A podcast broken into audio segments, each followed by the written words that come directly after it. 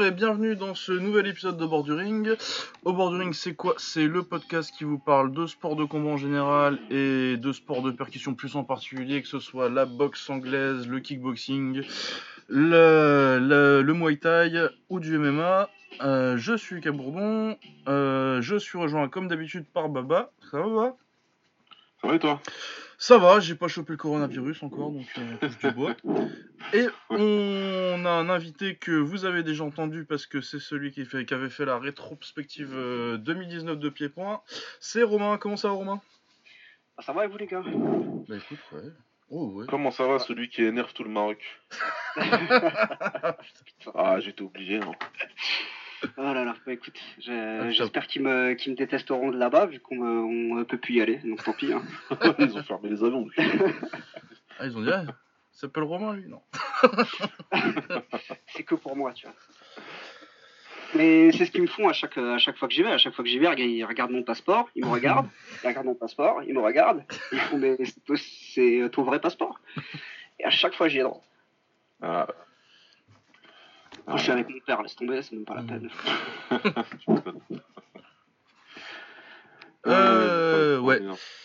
Du coup, de quoi on parle euh, aujourd'hui euh, On va pas faire de trucs très très longs sur. On va parler un peu de l'UFC 248. euh, on va pas en faire très très long dessus parce que Baba et moi, on a été chez nos amis Samir et, et Omar d'Octogone. On a parlé de toute la carte assez longuement, mais on va revenir quand même sur euh, Adesanya parce que c'est notre mascotte et sur euh, Weili Zhang contre contre euh, Joanna euh, parce que c'est un très bon combat et puis que les deux viennent du pied-point.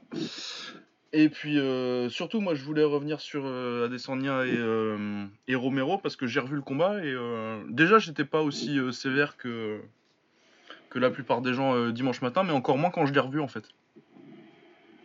Ouais, ouais, faut qu'on reparle un peu de tout ça, ouais. Ouais. Et euh, sinon, autrement, on fera euh, ensuite euh, une petite discussion, on sait pas trop sur quoi ça partira, sur comment regarder et comprendre un combat surtout. comment on fait, ce qu'il faut. Ce qu'on regarde euh, en particulier euh, dans un combat, enfin bon, on verra ça tout à l'heure. Euh, D'abord, on va faire Adesanya contre Romero. Donc, euh, c'était à l'UFC 248 du week-end dernier, donc euh, samedi, c'était le 7 7 mars. si je 7 me mars.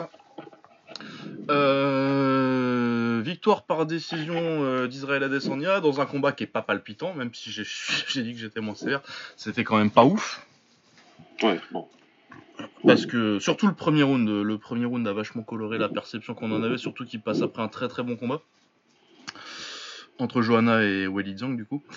Euh, ouais, le premier round très très chiant où je crois que il se passe peut-être 1 minute 30 avant, le- avant la première frappe lancée, au moins. Ouais. Ouais, facile, ouais. Si, je me demande si c'est même pas deux. Si c'est même pas deux. Mais bon, quelque chose de, de, de assez long. Euh, Yoel avait clairement décidé que euh, il mettrait la gauche ou il ferait rien du tout. Et du coup, oui, il y a vraiment euh, une, une bonne minute 30 au début avant, qu'il ait même, avant que même il bouge les jambes. Dans le premier round. Ouais, après il fait un espèce de petit euh, shuffle. Ah oui, Ouais. c'est vrai qu'il a fait un petit, un petit shuffle. C'est là où il se réveille, je crois. Enfin, où il se réveille. Où il décide qu'il va peut-être faire un petit peu quelque chose. Ouais, donc euh, un premier round assez chiant d'observation. Mais en fait, il a- quand tu réfléchis bien, il a fait un combat à la taille, en fait, euh, à Descendia. Ouais, pour ouais, ouais. T'as ouais. vraiment premier round d'observation, et puis après, il... à partir du deuxième... Moi, je trouve qu'à partir du deuxième, de toute façon, j'ai pas grand-chose à reprocher à Descendia, parce que à partir du, du deuxième, il commence à dérouler en low kick.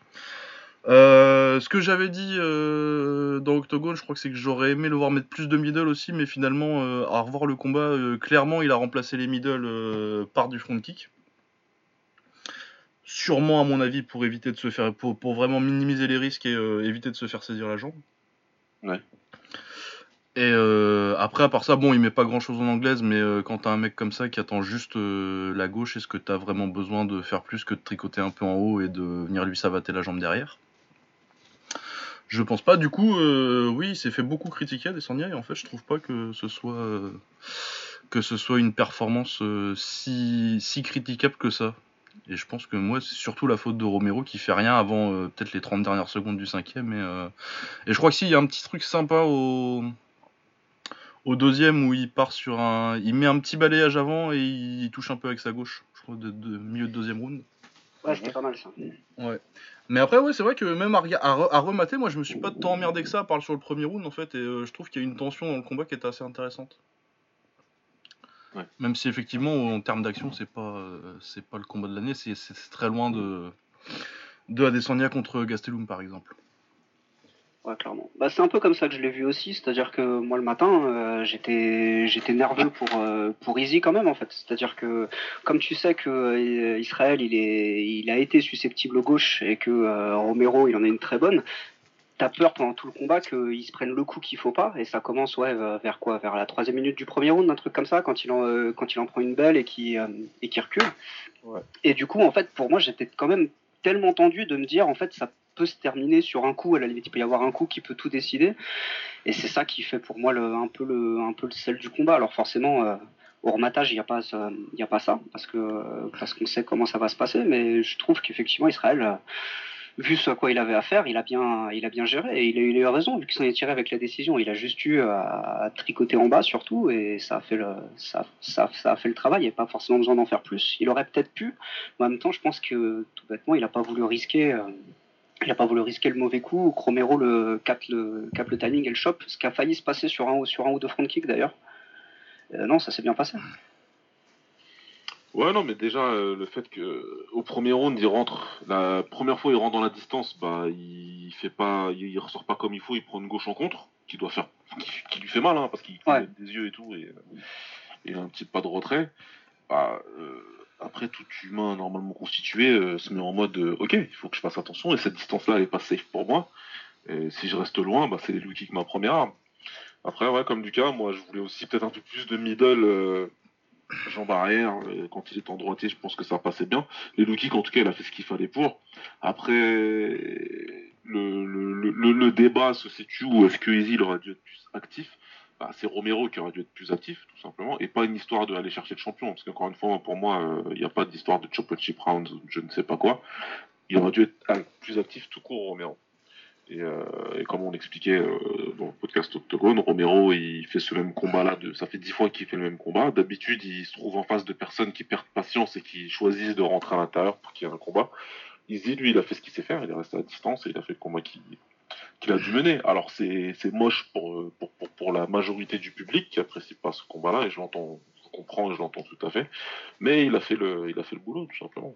Il n'y a pas, y y a- a pas grand-chose à dire, à dire de plus là-dessus. Après, il y a beaucoup de débats sur les faits que. Du coup, les débats, ils ont un petit peu glissé dans, en mode. euh, Ah, mais Romero, en fait, il, boite pas, il boitait même pas, donc les low kicks, ça faisait rien. Ouais, euh, regarde le dernier, les, les 3 les trois, quatre derniers qu'il prend. euh, C'est, c'est, c'est- Le mec, il est pas normal, Romero. Il n'y a pas de problème là-dessus et tout le monde le comprend, mais si vous venez pas m'expliquer, s'il vous plaît, que c'est pas, c'est pas parce que déjà on n'habite pas avec lui, donc on sait pas comment il était deux, deux ou trois jours après. Et si, moi je pense que les low kicks ont été très efficaces et que ça a beaucoup perturbé euh, Romero. Il s'attendait peut-être pas à en prendre autant, et ça a bien fait le travail. Donc, euh, donc voilà, il y a des fans frustrés, mais il y a un champion qui est toujours champion en faisant le boulot et en, n'ayant pas perdu des années d'espérance de vie comme euh, l'a fait euh, Whittaker ou d'autres gars avant. Ouais, surtout que pour moi, les low kicks, ça s'est vu que ça, que ça lui a fait mal parce qu'il fait le truc basique des mecs qui commencent à avoir mal, euh, mal à la jambe sur les low kicks mais qui n'ont pas le temps ou pas le réflexe de les bloquer, c'est qu'ils tournent un peu la jambe en fait vers l'intérieur pour pas les, pour pas les, pour pas la savoir ple- pleine balle. Et ça, pour moi, c'est un signe que euh, tu commences à douiller sur les low kicks. Ouais, c'est pas mal. Bah, puis de toute façon, en plus, tu sens que la, dro- la gauche est moins dangereuse après. euh, Ouais. Qu'il a plus d'a- qu'il a plus d'appui sur la jambe avant. Mais ouais, du coup, ouais, j'ai pas trouvé que ce soit un combat euh, si. C'est pas un truc que je vais aller remater euh, et que je vais conseiller aux gens, hein, mais. euh, C'est pas le combat du siècle, non, mais bon. Non. Mais euh, c'est oui, c'est pas, c'est c'est loin de, c'est loin de la purge, purge, purge que qu'est- qu'est- qu'on nous a vendu. Mais je pense vraiment que le fait que le combat d'avant euh, ait été si bien et euh, que le premier round euh, ait été si pourri, ça a mis tout de suite les gens dans une humeur qui était pas, qui était pas très réceptive à ce genre de combat. Ouais, ouais, c'est dur, d'apprécier après.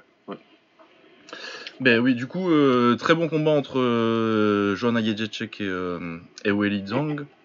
Je sais jamais dans quel ordre on dit. Je crois que les Chinois ils doivent dire Zhang Yeli, mais. euh,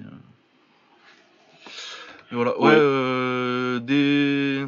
une opinion sur Zhang et Joanna Sur la décision, par exemple?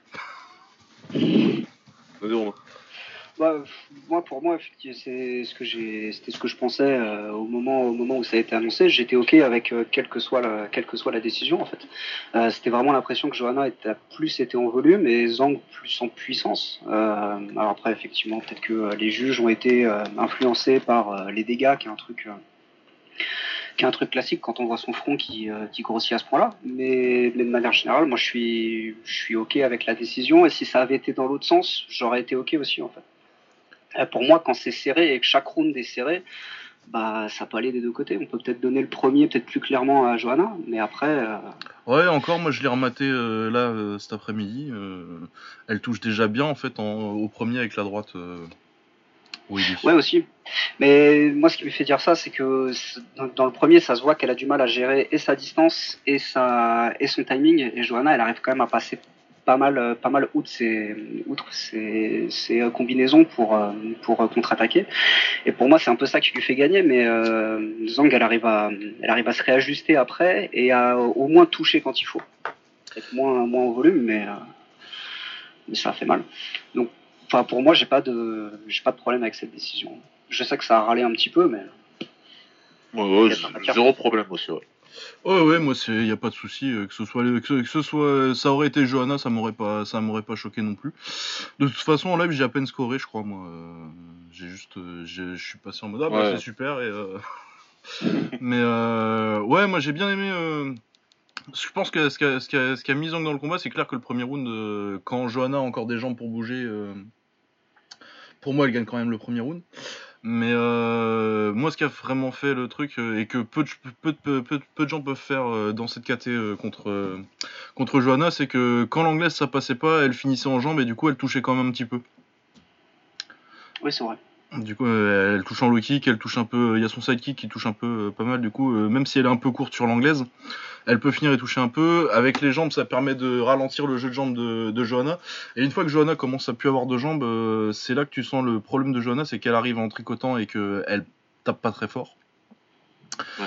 Et euh, pour moi, Johanna, elle a pas un super menton en plus. Et euh, comme il n'y a pas beaucoup de punchers en, en MMA féminin, d'habitude, elle le paye pas trop. Mais là, comme elle a une des meilleures athlètes de la catégorie en face, euh, quand elle arrive et que elle lance son 1-2, ça touche. Mais comme elle a pu euh, les jambes pour ressortir vite, elle mange la gauche ou le crochet gauche euh, jusqu'à euh, à peu près le milieu de troisième où elle passe en gaucher. Là, c'est vraiment, euh, pour moi, c'est la, meilleure adaptation tactique qu'elle ait faite, c'est quand elle passe en gaucher. Ça, C'était bien. Où, euh, là, elle boxe très bien jusqu'à ce que euh, euh, ça- s'adapte un petit peu au quatrième où elle commence à, à trouver la distance avec le crochet gauche et à pouvoir euh, rem- remettre ça un peu compétitif. Mais oui, pour moi, il y avait, il y avait, il y avait 2-2 à peu près, euh, et puis après au cinquième, euh, ça se, ça se discute. Mais moi, j'attends surtout, euh, je veux une revanche, c'est tout. Ouais. Mais ouais, très grand combat. Un des, un des meilleurs combats de l'histoire du MMA tout court, même. Il n'y a pas besoin de forcément de mettre le qualificatif euh, féminin. Si, on, si tu mets le qualificatif féminin, pour moi, c'est de loin le meilleur combat de l'histoire du MMA féminin. Ah, c'est un excellent combat tout court. Euh, voilà, est-ce qu'on a autre chose à rajouter, à revenir dessus ou. Ou on avait Non, non, dit, non, euh, moi, ça va. hein, Je pense que c'était juste histoire de revenir un petit peu sur certaines choses. Donc, Mais ouais, ouais, non, mais c'était surtout sur. euh, Ouais, du coup, Adesanya que. On va dire, on, on va me traiter de fanboy encore, mais j'assume. Ouais, mais Adesanya, il est, il est polarisant et c'est vrai que le- en plus le sujet a été récupéré par tous les fans déçus de, euh, de Whitaker. Ah ouais, Euh, ça, Ah, euh, il y avait du sel. Ça, c'est bien. C'est Il y avait du sel. C'est- c'est- c'est non, mais, non, mais clairement, alors, alors car- carrément. non, mais c'est marrant. Que carrément, la, la, la, la, la victoire, parce que c'est une victoire quand même d'Adesanya, la victoire au moins un peu plus ennuyante, machin, euh, comme vous voulez, qualifiez ça comme vous avez envie, carrément, ça a requalifié le combat contre Whitaker. Alors ça, c'est des pouvoirs magiques que je connaissais pas encore. Bah ouais, c'est ça. Le mec, vous savez que ça l'a pas déchaotisé Oui, C'est ce que Lucas a dit. Après, bon, pour le coup, c'est beaucoup de mecs qu'on connaît qui ne parlent pas notre langue. Mais, euh, mais c'était impressionnant le lendemain, la campagne de réhabilitation de Whitaker. Parce que, parce que lui, il a fait la guerre contre Romero et pas Easy. Donc, vous, on- comme d'habitude, c'est une ode à la non-intelligence. Bah oui, parce que de toute façon, pour moi, en plus, il a perdu le deuxième euh, Whitaker. Bah, tout le monde le disait en plus quand le combat il est arrivé. Donc, euh, qu'est-ce qui s'est passé entre temps en fait? C'est parce que Easy, il élève, il, il élève autant de gens que ça? Bah je sais pas, écoute. Mais je pense, hein, Mais parce ouais, je qu'il pense y, en a beaucoup qui, qui souhaitaient vraiment le voir se faire, euh, se faire déconnecter. Bah, Donc, ouais, pense- arrivé à ce niveau-là, c'est très bien pour lui. Ah ouais, bien sûr. Bah, attends. Ça, c'est nickel. Mais Ah, je ouais, sais non, pas, parce c'est les- oui, mais- vas-y, euh. Euh, c'est les, c'est les danses avant de rentrer sur la cage qui ont, choqué les gens, je sais pas, ou les entrances. euh, Ah, c'est parce qu'ils effectivement, c'est regardent. C'est parce qu'il regarde il est Naruto. Ah, parce qu'il regarde pas le Japon. Ouais. Non, mais toute, euh, toute, toute, euh, comment dirais-je, toute l'ironie euh, des, des, des fans de MMA, toute, euh, toute leur, euh, on va, on va dire qu'ils sont versatiles pour être gentils. Ils sont très versatiles. Ah ouais, c'est plus le Japon, c'est trop bien, ils font des, ils font des belles entrées. Easy, il danse. Ouais, vas-y, comment il est relou, j'espère qu'il va se faire défoncer. Putain. Moi, je comprends pas les gars. Bah, vive Non, vive ouais. les Kid Reebok, alors, hein, c'est trop bien, c'est de la bombe. Génial. Yes. Sur les kits Reebok, j'ai juste une petite remarque. Il faut plus jamais que les gens mettent des, euh, des, euh, des kits Reebok en forme de slip blanc. Plus jamais. Mais vraiment, parce que dès qu'il y a du sang et tout, c'est c'est horrible. Tu te, C'est tu te poses des questions. Ah non, non, c'est- il faut pas. C'est dégueulasse. Ah non, vous avez déjà vu des Reebok à la salle, vous? Ah si si si au fitness park. C'est vrai? Euh, ah, j'ai vu ça. hein. J'ai vu ça, j'ai vu ça. Mais Il le n'y avait pas de fitness nom, park- j'ai eu peur. Mais le fitness park, c'est un univers parallèle, parce que tu me dis qu'il y a des gens avec des t-shirts Yokao là-bas, mais moi j'ai jamais vu ça. Ah, il y en a, il y en a, il y en a. La panoplie, hein. je sais pas si c'est ma je la panoplie complète. Ah ouais, protège tibia, là, Yokao flambant neuf, t-shirt Yokao blanc avec le drapeau de la Thaïlande, gants Yokao. Ah ouais, lourd. La paire de gants taille, là, avec le drapeau dessus et tout. Ah, avec le drapeau, etc. Et puis après, tu regardes le 5 et tu dis bon. Sans aucune méchanceté aucune. Hein. Mais bon. Je- ça sent les mecs qui se sont fait un petit peu arnaquer, qui ont boxé à Patong et puis euh, je pense qu'ils sont réellement champions. Ah, bon. Euh, ouais, du coup, on va passer euh, à notre petit sujet hors série. euh, comment on regarde un combat, comment on comprend un combat, euh, qu'est-ce qu'on cherche à, regarder, ce soit que ce soit quand on fait du scouting, parce que moi j'en fais quand même pas mal quand je fais les articles. Qu'est-ce que je regarde Ouais, vous avez un point de départ là-dessus Qu'est-ce que vous regardez en premier dans un combat? Euh... haha. Romain. Ouais, bah, T'es vraiment un enfoiré. moi, je... non, non, ça, va. ça me va parce que j'ai travaillé un tout petit peu là. Ouais, Romain, Non, non, c'est moi le premier truc que je regarde en fait, c'est- c'est la, c'est la technique. C'est un truc, euh, c'est un truc tout bête, mais je regarde si les mouvements ils sont propres. Et c'est aussi pour ça, je pense parfois j'ai un peu de mal à, correctement estimer les mecs en MMA parce que c'est pas toujours le cas. Mais euh, quand, je regarde du kick ou du, ou du moi, c'est vraiment le premier truc que je regarde. Et, et du coup, ça permet de se donner une idée de euh, est-ce que le mec il sait, euh, il sait faire les mouvements correctement pour qu'ils soient les plus efficaces et en même temps les plus safe possibles. Et ouais, non, c'est ça. C'est vraiment ça le premier truc. Effectivement, c'est aussi peut-être parce que j'aime bien le beau geste, mais vraiment, euh, est-ce que c'est est -ce c'est propre? Est-ce que c'est délié? Est-ce que ça pivote? Est-ce que ça conserve bien la garde euh, quand, ça envoie, euh, quand ça envoie le pied ou le poing? Et afin de, permettre de jauger si le mec va finir par. parce que si, ça va lui, causer des torts aussi. Ainsi que bah, forcément, ça va avec la garde. Est-ce qu'il a une bonne garde? Est-ce qu'il y a une bonne position? Et aussi les, jambes. Est-ce est-ce qu'il a pas les jambes qui partent un peu n'importe comment quand il se déplace?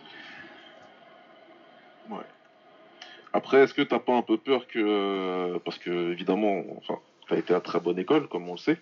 Ouais. Mais euh, du coup, des fois, ça peut peut-être un peu. euh, Se retourner contre moi, bien sûr. Ouais, parce que, parce que, parce que, ben, l'œil après, comme il est un petit peu bien avisé, bien aiguisé, ça peut te faire créer des attentes et euh, pour, pour, pour, pour certains combats et au final, tu t'apprécies pas trop, quoi. Ouais. Ah non, mais entièrement. J'ai pas pas d'exemple en tête, mais il y a plein de fois où je me suis dit ah lui il est propre, l'autre il l'est pas. Donc euh, enfin voilà, c'est le mec propre qui va gagner. Et je me suis fait, je me suis fait entourlouper plusieurs fois, ouais, bien sûr. Et ainsi que effectivement parfois de pas apprécier des combats qui sont quand même fun parce que ouais, je fais ah c'est, c'est un peu fou, c'est un peu brouillon. euh, ah j'aurais, moi j'aurais, moi j'aurais pas fait comme ça. C'est le truc de, de mec dans son canapé tranquille.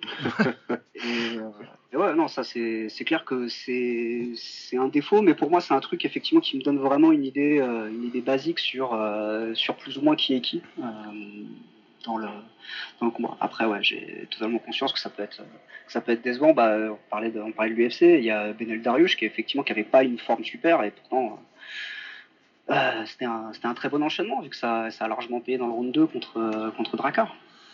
Ouais, et puis où, du coup, c'est vrai que du coup, pour le coup, sur Dariush qui gagne par KO à l'UFC ce week-end, c'est vrai que la forme est pas, est pas très belle, loin de là même. Mais euh, t'as un, t'as une sélection de frappes qui est, qui est intéressante. Ouais, bien sûr. Euh, ouais, euh, un petit disclaimer. Avant, je pense qu'on a tous les trois commencé à s'entraîner euh, à peu près en même temps qu'on a, qu'on a commencé à regarder. Euh, plus, plus ou moins. Ouais, plus ou moins. hein.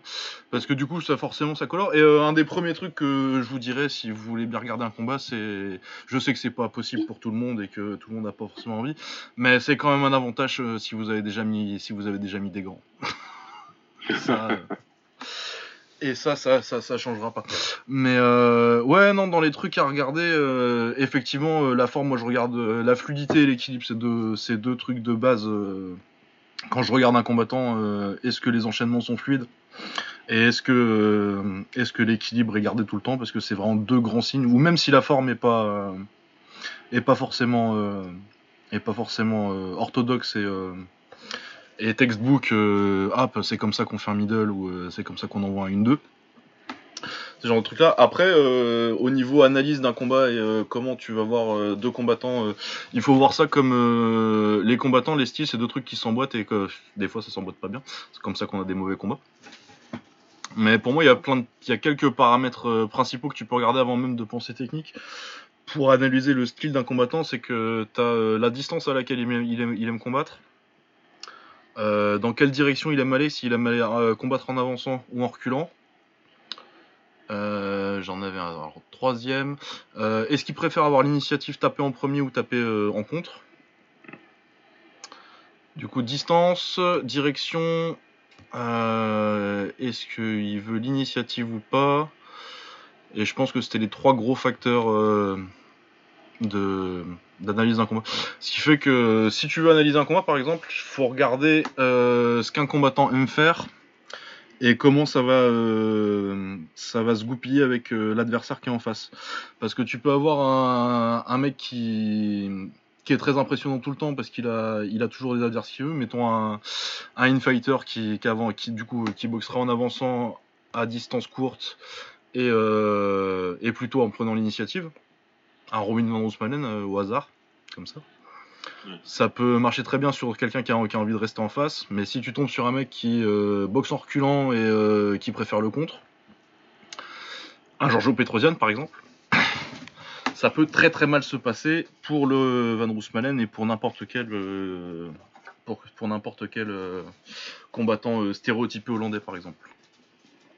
Oh, bah, c'est tout le c'est tout le paradoxe du Mwebu contre le fumeux en moins en fait. hein, le- cette, idée effectivement d'avoir euh, d'avoir d'avoir deux styles et malheureusement il y en a il y en a un qui peut vraiment être le compte parfait pour l'autre.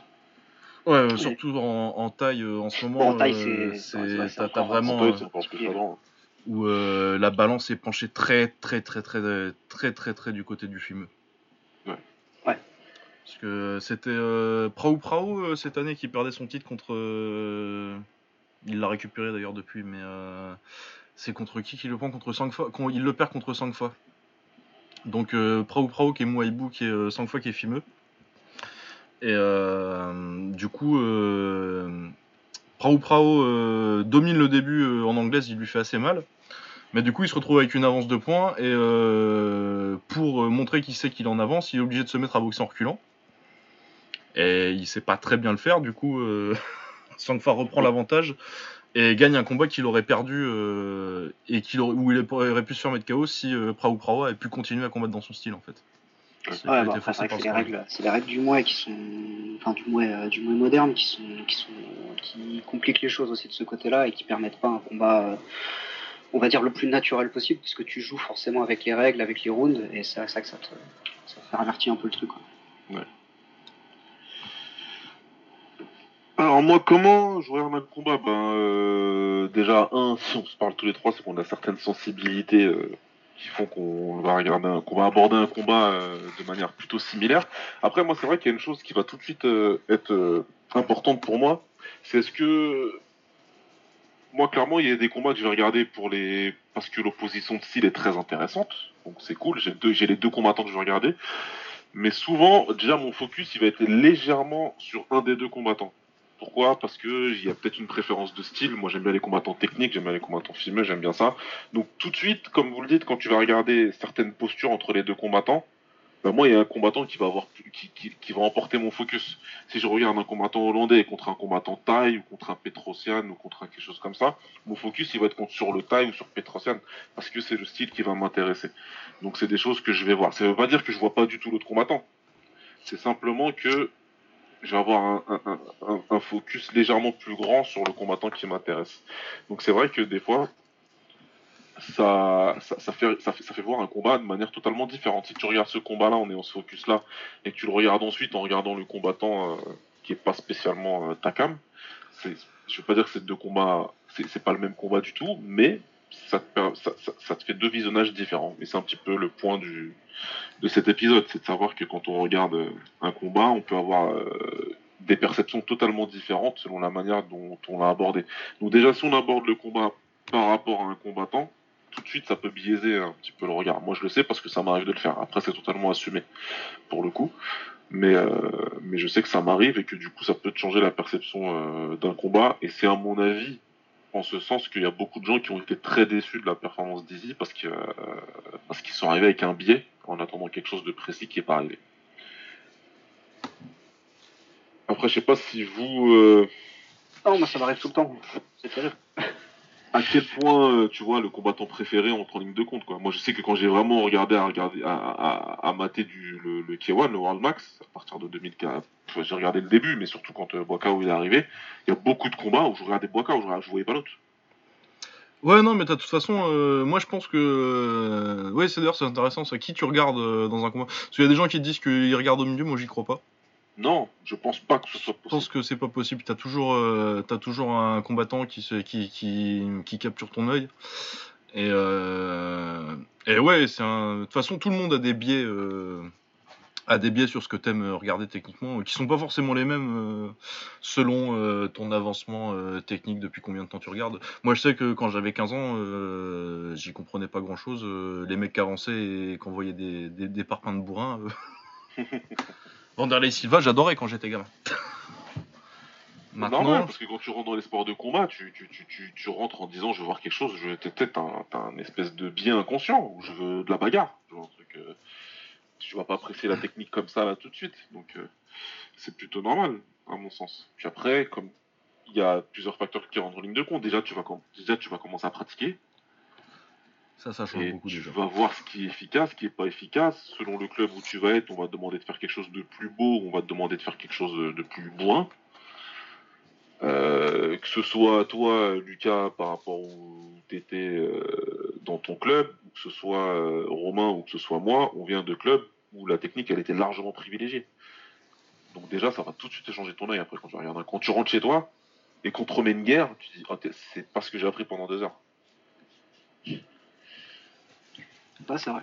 Il y a, y a, aussi ça, il y a aussi, enfin, le, truc sur la, sur la pratique, je trouve ça super intéressant parce que euh, le, le fait de pratiquer et de regarder, c'est un cercle, c'est un cercle vertueux parce que le fait de regarder va améliorer ta pratique, te donner des idées, te permettre de comprendre des choses que tu comprends pas forcément toujours à la salle, même si le coach est là pour ça. Et à côté de ça, euh, le fait de commencer à pratiquer te permet d'apprécier les, d'apprécier les combats et de les comprendre un peu plus, euh, déjà ne serait-ce que par, que par identification, en me disant ah ouais moi ça, moi ça, ça m'est, ça m'est déjà arrivé ou je l'ai déjà fait et ça marche pas mal. Et aussi effectivement de comprendre voilà la, un petit peu un petit peu la psychologie et comment euh, et comment tous les éléments euh, tous les éléments techniques et stratégiques peuvent euh, peuvent s'emboîter. Parce que normalement si tu as déjà sparé bah euh, tu as déjà essayé de combiner un petit peu ces, ces, éléments, ces éléments que tu as peut-être déjà d'ailleurs chopé dans un combat pour les, pour les régurgiter à la salle et pour au final mieux comprendre un combat que tu vas voir plus tard aussi. Ouais. Et ça, effectivement, c'est très important. Et là où tu t'entraînes, ça va aussi euh, définir un peu ce que tu apprécies. Parce qu'il y a des salles euh, qui sont parfois plus, euh, plus concentrées sur l'anglaise, d'autres qui vont avoir plus de plus, plus d'emphase sur le PAM, etc. Et tout ça, forcément, ça va forcément changer ce que tu apprécies et parfois, malheureusement, la façon dont tu notes certaines choses.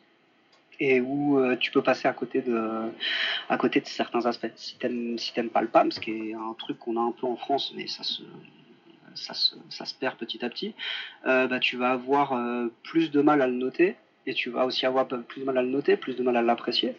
Mais forcément, euh, tu vas aussi moins le valoriser dans un, dans un combat. Ah ouais, et, non, mais... ça, forcément, ça crée ton biais et ça, ça rejoint aussi ce que tu disais sur les combattants préférés parce que bah, tu préfères les, euh, les combattants qui se rapprochent de euh, ce que toi t'aimes et de ton et de ton style aussi. Ça t'empêche pas d'apprécier les autres, hein, mais euh, forcément, tu te rapproches. Et ce que tu disais sur Boakao, bon après c'est différent parce que je sais que tu as été chez lui, etc. Mais moi, effectivement, Boakao, c'était pareil. Je faisais de, je, je faisais je faisais du mouet. c'était le représentant du mouet au, au One Max. C'était mon gars. C'était ah sûr que que j'étais pour lui à chaque combat, quoi. Et, qu'il soit dégueulasse ou pas. Enfin, il, n'a jamais été dégueulasse, mais qu'il perde ou pas. Bah ouais, ouais, clairement. De toute façon, euh, tu, tu, tu voilà, on, on, regarde aussi, il faut pas l'oublier, c'est même très important, on regarde des combats parce qu'on est fan du sport et on est aussi fan de certains combattants. C'est important de le préciser quand même. Ouais, non, mais euh, vas-y, vas-y. Ouais, excuse-moi. Pour en revenir juste après, euh, pour revenir juste au, à des aspects plus, euh, plus, plus techniques dans la manière de regarder un combat. Euh, ce qu'on disait en antenne, c'est qu'on peut, on peut parler aussi de certaines idées reçues. Et là, Lucas et Romain, vous aviez deux, trois choses. Vas-y, Lucas, par exemple, est-ce que tu peux ah, moi, un truc qui m'énerve, c'est euh, la légende qui dit que euh, les vrais de vrais euh, qui veulent regarder, regarder un combat et, le distiller pur, pur dans leur veine, ils regardent sans le son. Ça fait des années qu'on me raconte ce truc-là parce que du coup, t'as pas les commentateurs qui. Moi, je j'ai jamais compris ce truc-là parce que déjà, je trouve que tu perds en n'ayant pas l'ambiance sonore du combat. Ouais. Euh, pas entendre euh, pas entendre comment un middle euh, claque ou pas ou euh, je trouve que ça enlève quelque chose. Et puis après je comprends que au début surtout c'est clair que quand tu quand tu t'y connais pas trop que tu commences à regarder t'as tendance à t'appuyer sur les commentateurs pour pour savoir ce que ce qui se passe parce que c'est leur rôle. Mais assez vite déjà moi quand c'est des commentaires en anglais bon même si je le parle quand même plutôt bien l'avantage c'est que j'arrive à pas me concentrer dessus et à pouvoir, euh, à pouvoir les, les, les effacer, les mettre dans un coin de mon esprit et pas, pas faire trop gaffe à ce qu'ils racontent. Parce que forcément, tu as plus de mal à faire dans ta langue maternelle. Ouais. Où tu peux vite te, te, faire énerver. Mais ouais, au bout d'un moment, euh, si tu connais, euh, si, si tu as, plus confiance en tes connaissances que ce que racontent, quand ce que racontent les commentaires. Surtout quand tu, quand tu parles de MMA où c'est Joe Rogan qui va parler de pied-point. c'est pas. c'est pas, c'est pas trop ça. Mais je crois que t'en avais un autre euh, petit exemple comme ça. Euh. Ouais, j'en ai, peut-être, peut-être quelques-uns, mais moi effectivement c'est le, c'est le lucky punch, le, coup de poing, le coup de poing chanceux. C'est des trucs qu'on a, qu'on a beaucoup entendu. Je me rappelle, bon, ça commence à dater maintenant, mais c'était euh, Matsera contre JSP, et où on avait dit ah oui, mais c'était c'était un lucky punch, jamais il l'aurait placé. Enfin voilà, c'était c'était vraiment un coup de chance. Et ouais, peut-être que tu refais le combat dix fois, euh, c'était euh, JSP qui, euh, qui me nettoie, et c'est possible. Hein, et d'ailleurs, effectivement, en rematch, ça s'est pas passé du tout pareil. Mais techniquement, pour, pour moi, c'est un truc qui n'existe pas. Soit t'as jamais fait vraiment de, sport de combat de ta vie et c'est la première fois que tu arrives et là ouais tu mets tu mets un coup et ça couche l'autre et là c'est un lucky punch mais sinon à partir du moment où tu fais des sports de combat où tu as fait as fait du du MMA, du MMA, du kick, la boxe, ce que tu veux, euh, des coups de poing, tu les as révisés, je sais pas combien de fois. Tu les as, tu les as drillés, t'en as fait des, t'as fait des séries de 100 fois l'enchaînement, tout, ce que tu veux. Il y a, y a aucun coup qui est, qui est donné par le hasard. Surtout que, euh, euh, enfin si, ouais, il y a peut-être quelques euh, quelques trucs euh, quelques exceptionnels où tu sens que c'était un coup qui n'était pas voulu, qui touche par un truc miraculeux, mais ça arrive quasiment jamais. Et à chaque fois, c'est parce que les mecs ils ont travaillé ils ont travaillé les enchaînements et c'est de la ah, c'est de la c'est de la mémoire musculaire à ce stade. C'est d'ailleurs pour ça que quand tu fais ton premier combat, tu as une telle décharge d'adrénaline que tu réfléchis pas à ce que tu fais t'envoie naturellement ce qui te, ce qui te vient naturellement. c'est euh, tout, c'est euh, tout bête et pour moi voilà, c'est, vraiment un truc, un truc bête. Ça, ça n'existe pas si un, si un coup touche, c'est que il a été, il a été répété, euh, répété, étudié et que et qu'il est sorti au bon moment, parfois par réflexe, parfois effectivement avec un peu de un peu de chance entre, entre guillemets, mais, y a, mais ça n'existe pas pour moi, le coup de poing chanson. Non, oui, le lucky punch, euh, à partir du moment où euh, le mec il lance un punch, c'est qu'il avait quand même l'intention que ça touche.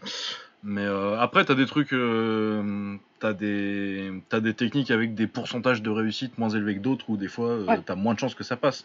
Mais t'as jamais un truc, c'est pas un mec qui balance son bras et le mec tombe, quoi. Ce serait pratique même les trucs, euh, même les trucs improbables comme euh, comme le petit kick ou euh, ou le truc que Korean Zombie il avait pris contre qui? Contre contre Yair, c'est ça? Contre Yair, ouais. Et même ça, c'est des trucs, c'est des trucs improbables. Mais ça, c'est ces trucs-là, ils les ont drillés à la salle, mais je sais pas combien de fois pour les sortir comme ça en combat. Ouais, non, puis là, c'est pour. je sais pas s'il a drillé des centaines de fois à la salle son, son coup de machin, parce que tu sais pas un truc que t'as souvent, mais c'est c'est aussi parce que Yair, je suis pas trop fan euh, techniquement, mais euh, de toute façon, les on, on, parlait de biais tout à l'heure, euh, t'as des biais positifs et t'as des biais négatifs, ou moi... T'as des biais négatifs, clairement. Ou de toute façon, je pense qu'il y a une base de vérité, mais je pense qu'il y a aussi un truc où j'aime pas trop le style et je trouve que, que c'est pas aussi efficace que ça devrait. Mais du coup, pour revenir sur ce coup-là, oui, je pense pas qu'il ait drillé des centaines de fois, mais par contre, s'entraîner à la créativité en combat et à sortir des trucs, ça il l'a fait. Et je pense que s'il le sort c'est qu'il a déjà eu l'idée avant d'une fois et que et que le fait que tu cherches euh, que tu que intellectuellement tu cherches des, des opportunités comme ça qui sont pas euh, qui sont pas conventionnelles c'est quand même un truc que tu travailles. Ouais. C'est clairement un truc que tu travailles. Enfin ouais vous avez bien résumé vous avez bien élaboré sur le propos. Comment tu peux regarder un combat et penser qu'un coup qui a touché c'est lucky c'est enfin moi, j'arrive pas à comprendre ça. Tu sais que tu es en train de regarder deux personnes qui se sont préparées pendant un certain temps pour arriver sur le ring et, faire un combat. Et parce qu'il y en a un qui met KO l'autre sur une droite, peut-être parce qu'il était dominé, on va appeler ça un lucky punch, ou parce que c'était le combattant qui était supposé être le plus faible. Mais qu'est-ce que ça veut dire? Ça ressemble à quoi un lucky punch en fait? C'est quelque chose, quand tu réfléchis bien et que tu vas à la base du truc, qui peut, ça, ça peut être que ridicule faut m'expliquer, ça veut dire que Buster Douglas c'est un lucky punch contre Mike Tyson? Bah ouais, non, mais tu peux même pas dire parce hein qu'en vrai, si tu regardes le combat, euh, il prend une branlée quasi tout le temps. Alors, Tyson. non, mais et pourtant, mais tu vois ce que je veux dire C'est un punch. Ou, il y en a des exemples comme ça, il y, en a, il y en a, des millions, mais dire ça, c'est juste, euh, c'est juste ridicule. Et je veux, je, veux, je veux bien le tolérer il y a 15 ans, quand on avait zéro image de l'entraînement, à part si tu y allais toi-même. Ok.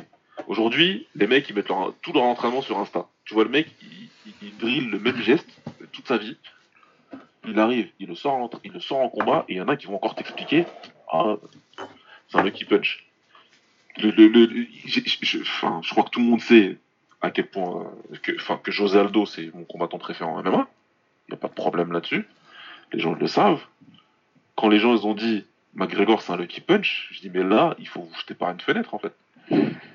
Moi, je comprends pas, en fait. C'est peut-être un des punchs les plus parfaits qu'on ait vu en MMA. Comment, comment tu veux que ce soit un lucky punch?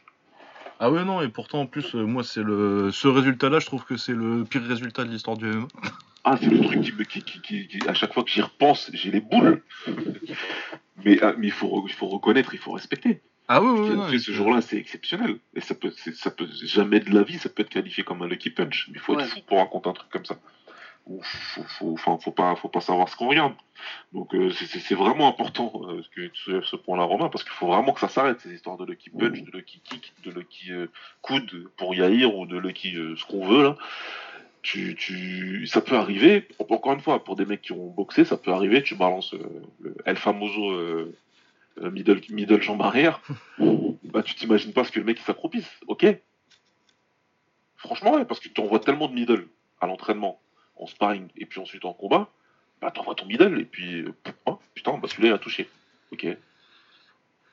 Ouais, mais c'est aussi parce que ton middle il est bon. C'est parce que j'ai envoyé mon middle et que je l'ai tellement envoyé de fois dans un sac, dans un PAO ou dans quelqu'un, qu'au bout d'un moment, bah ton middle tu l'envoies bien. Et ça c'est pareil pour plein d'autres mecs. Et puis des fois tu vois des gars qui mettent un KO qui sont surpris. Le truc, l'image qui me fait toujours rigoler, moi c'est Alvier Lima contre Nicky Holsken. Ah oui, putain, ça j'entends, je l'ai Quand il le met KO sur le crochet gauche, il, est hyper surpris de lui-même, tu vois. tu sais, il le regarde, il dit Oh putain, il est tombé, merde. ben, c'est parce que lui, ok, lui il a balancé un crochet gauche parce qu'il voulait contrer avec son crochet gauche. Est-ce qu'il s'attendait à le désintégrer comme ça sur un crochet? Non. Pourtant, c'est ce qu'il a fait. Ouais, ça se sent parce que la plupart des mecs, euh, ils s'y attendent pas au cas où. Tu, tu les vois, euh, ça arrive beaucoup, euh, beaucoup peut-être plus en kick, parce qu'il y a parce qu'il y a plus d'enchaînement pied-point où les mecs ils sont emportés dans le combo qu'ils avaient l'idée de faire et ils continuent, ils continuent d'envoyer la d'envoyer la jambe après après le crochet généralement. Ouais, ouais, crochet gauche, le mec. Il y ouais. Bah, c'est ce qui est arrivé l'année l'année dernière, c'est ce qu'a fait. Ah putain, j'ai oublié son nom. le mec a gagné le K1. Non, c'était pas Egawa, c'est celui d'avant. Euh, Takei En 55. Ah, Takei, ouais. Ah, bah c'est ça. Le, chaos, c'est le pied qui, c'est le pied qui partait quoi qu'il arrive. Et euh, il n'était pas nécessaire le pied, mais bon. ouais, mais il est arrivé, puis il était déjà parti, donc euh, parce que lui, il était parti pour envoyer un enchaînement. Ouais. Il s'arrêtait pas après, euh, après le crochet ou après je sais pas quoi, donc c'est clairement ça. Ouais. Il y a que il y a que des mecs comme Marken qui comptent sur, euh, sur, un seul, euh, sur un seul coup et puis après ils, ils partent. Ouais, encore euh, Marken c'est en fin de carrière qui fait ça en MMA. Ouais, bien sûr, non, non, ouais, bien sûr. Marken tant one c'est pas le c'était pas le même mm. délire. Non, bien sûr, je, dis ça parce qu'il est devenu mm. connu pour ça, mais effectivement, c'est pour ça que ça se passe les, les KO. Hein. Le King des Rokoff, ouais, clairement. Ouais. Ouais, ouais, ouais, non, non, mais c'est, c'est, c'est, bien de, de soulever ce point-là parce que c'est totalement, c'est totalement le cas. On a un autre euh, petit mythe euh, à casser là?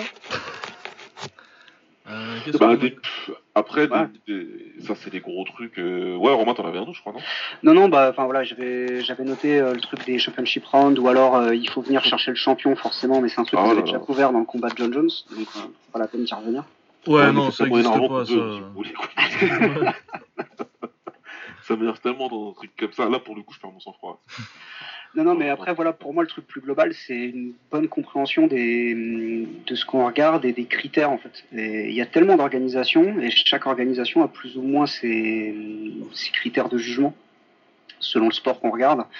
Et euh, du coup, c'était ça que vous aviez soulevé pendant euh, Jones Reyes, qui était euh, en gros de dire, ouais, voilà, mais chaque round compte la même chose et, euh, et que bah il n'y a pas de, de privilège aux champions. Après effectivement que les, les, juges soient biaisés, tout comme nous on est biaisés, c'est le cas et on l'a vu, euh, on l'a vu des centaines de fois, je pense. Ouais. Bah plus. Mais euh, ouais voilà, on avait bah, quand on avait quand on a fait le top kick, on a eu combien d'exemples de vol au moins 5 6 Ouais, il y en a eu des beaux cette année. Ouais.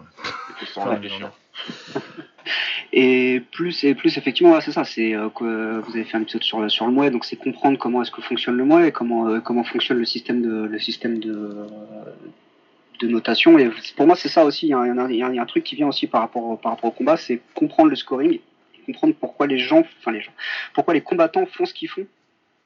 Euh, pour essayer de gagner des rounds et quelles peuvent être les stratégies pour se dire il y en a peut-être pas beaucoup qui le font MMA mais euh, le mec qui avait battu Hendrix Lawler. Euh, le truc que fait Lawler, de laisser passer les premiers rounds pour capitaliser après. Euh, typiquement, c'est aussi, c'est aussi comprendre, comprendre ça que quand tu, quand tu sais que tous les rounds valent la même chose, bah, tu peux comprendre que c'est peut-être un truc qui, se voit plus en boxe anglaise, le fait de laisser passer des rounds au début pour gagner ceux de la fin. quand on a 12, c'est plus pratique quand même. Ouais, quand on a 12, c'est plus simple. Mais euh, parfois, effectivement, il y a des rounds, tu sais que tu les as perdus. Et du coup, c'est pour ça aussi que euh, tu sais qu'il va falloir que tu gagnes celui d'après en revenant, euh, en revenant plus fort. Et, et en lâchant tout, il y a, il y a assez peu de, il y a assez peu de coachs qui le, qui le préconisent en MMA. J'ai l'impression de se dire bon bah c'est le, c'est le troisième ou c'est le cinquième, faut que tu me lâches tout. Ou Ouais, alors ils le préconisent et les fighters sont pas capables. J'ai le souvenir de. Rory McDonald qui s'est fait avoir contre. Ah putain, j'ai oublié son nom. J'ai pas de mémoire ce soir. Euh, contre, contre qui Contre Contre Condit Ouais, contre Contre Condit. Condit, ouais, ou Condit. euh, Mais bon, moi je trouve que ce combat il est pas si clair que ça, les deux premiers rounds pour McDonald's, mais bon, on va pas revenir sur des combats de 2010.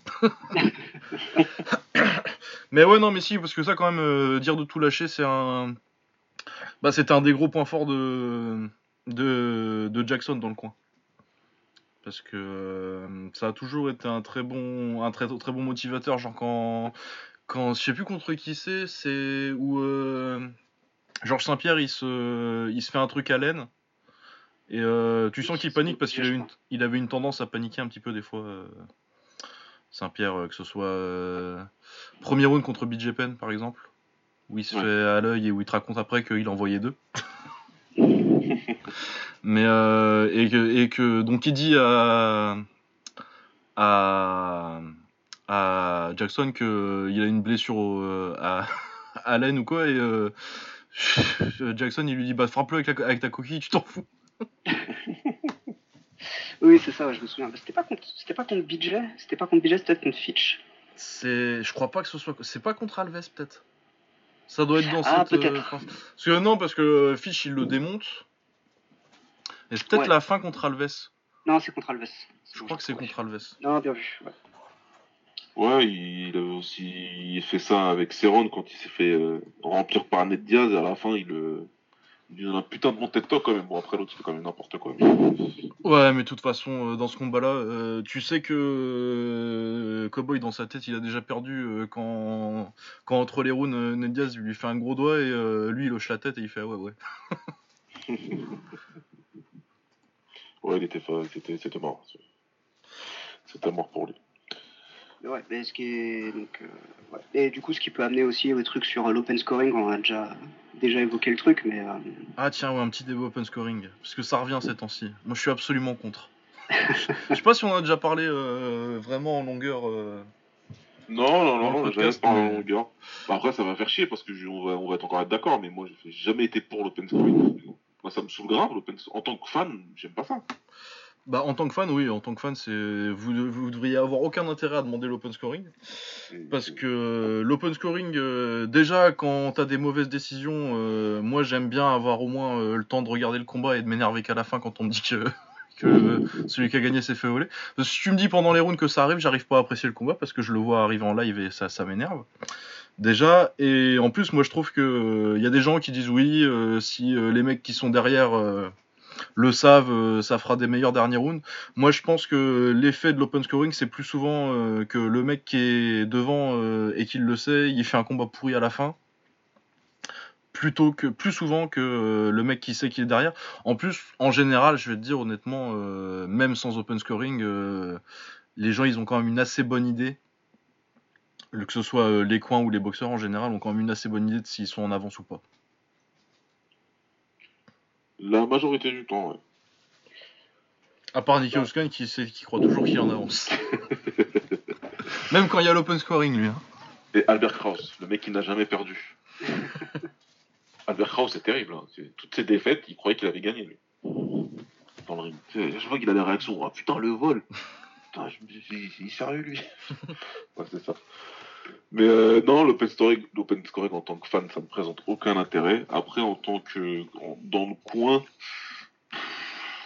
jamais euh, vraiment entendu. euh, j'ai jamais entendu. Enfin, j'ai jamais eu vent des, des, des, des, des- cartes des juges pendant que j'étais en train de coacher quelqu'un. Pas que je me souvienne. Donc je sais pas trop si ça m'aurait changé ou pas. Genre si j'entendais que les, les, les cinq juges autour du ring, ils, ils ont mon boxeur devant sur tous les rounds, je sais pas si je dirais de ralentir quoi en fait. Donc, Ouais. Je, pense qu'on reste, on restera dans notre truc et puis on essaiera de faire ce qu'on ce qu'on- ce qu'on est venu faire. Après, euh, ouais.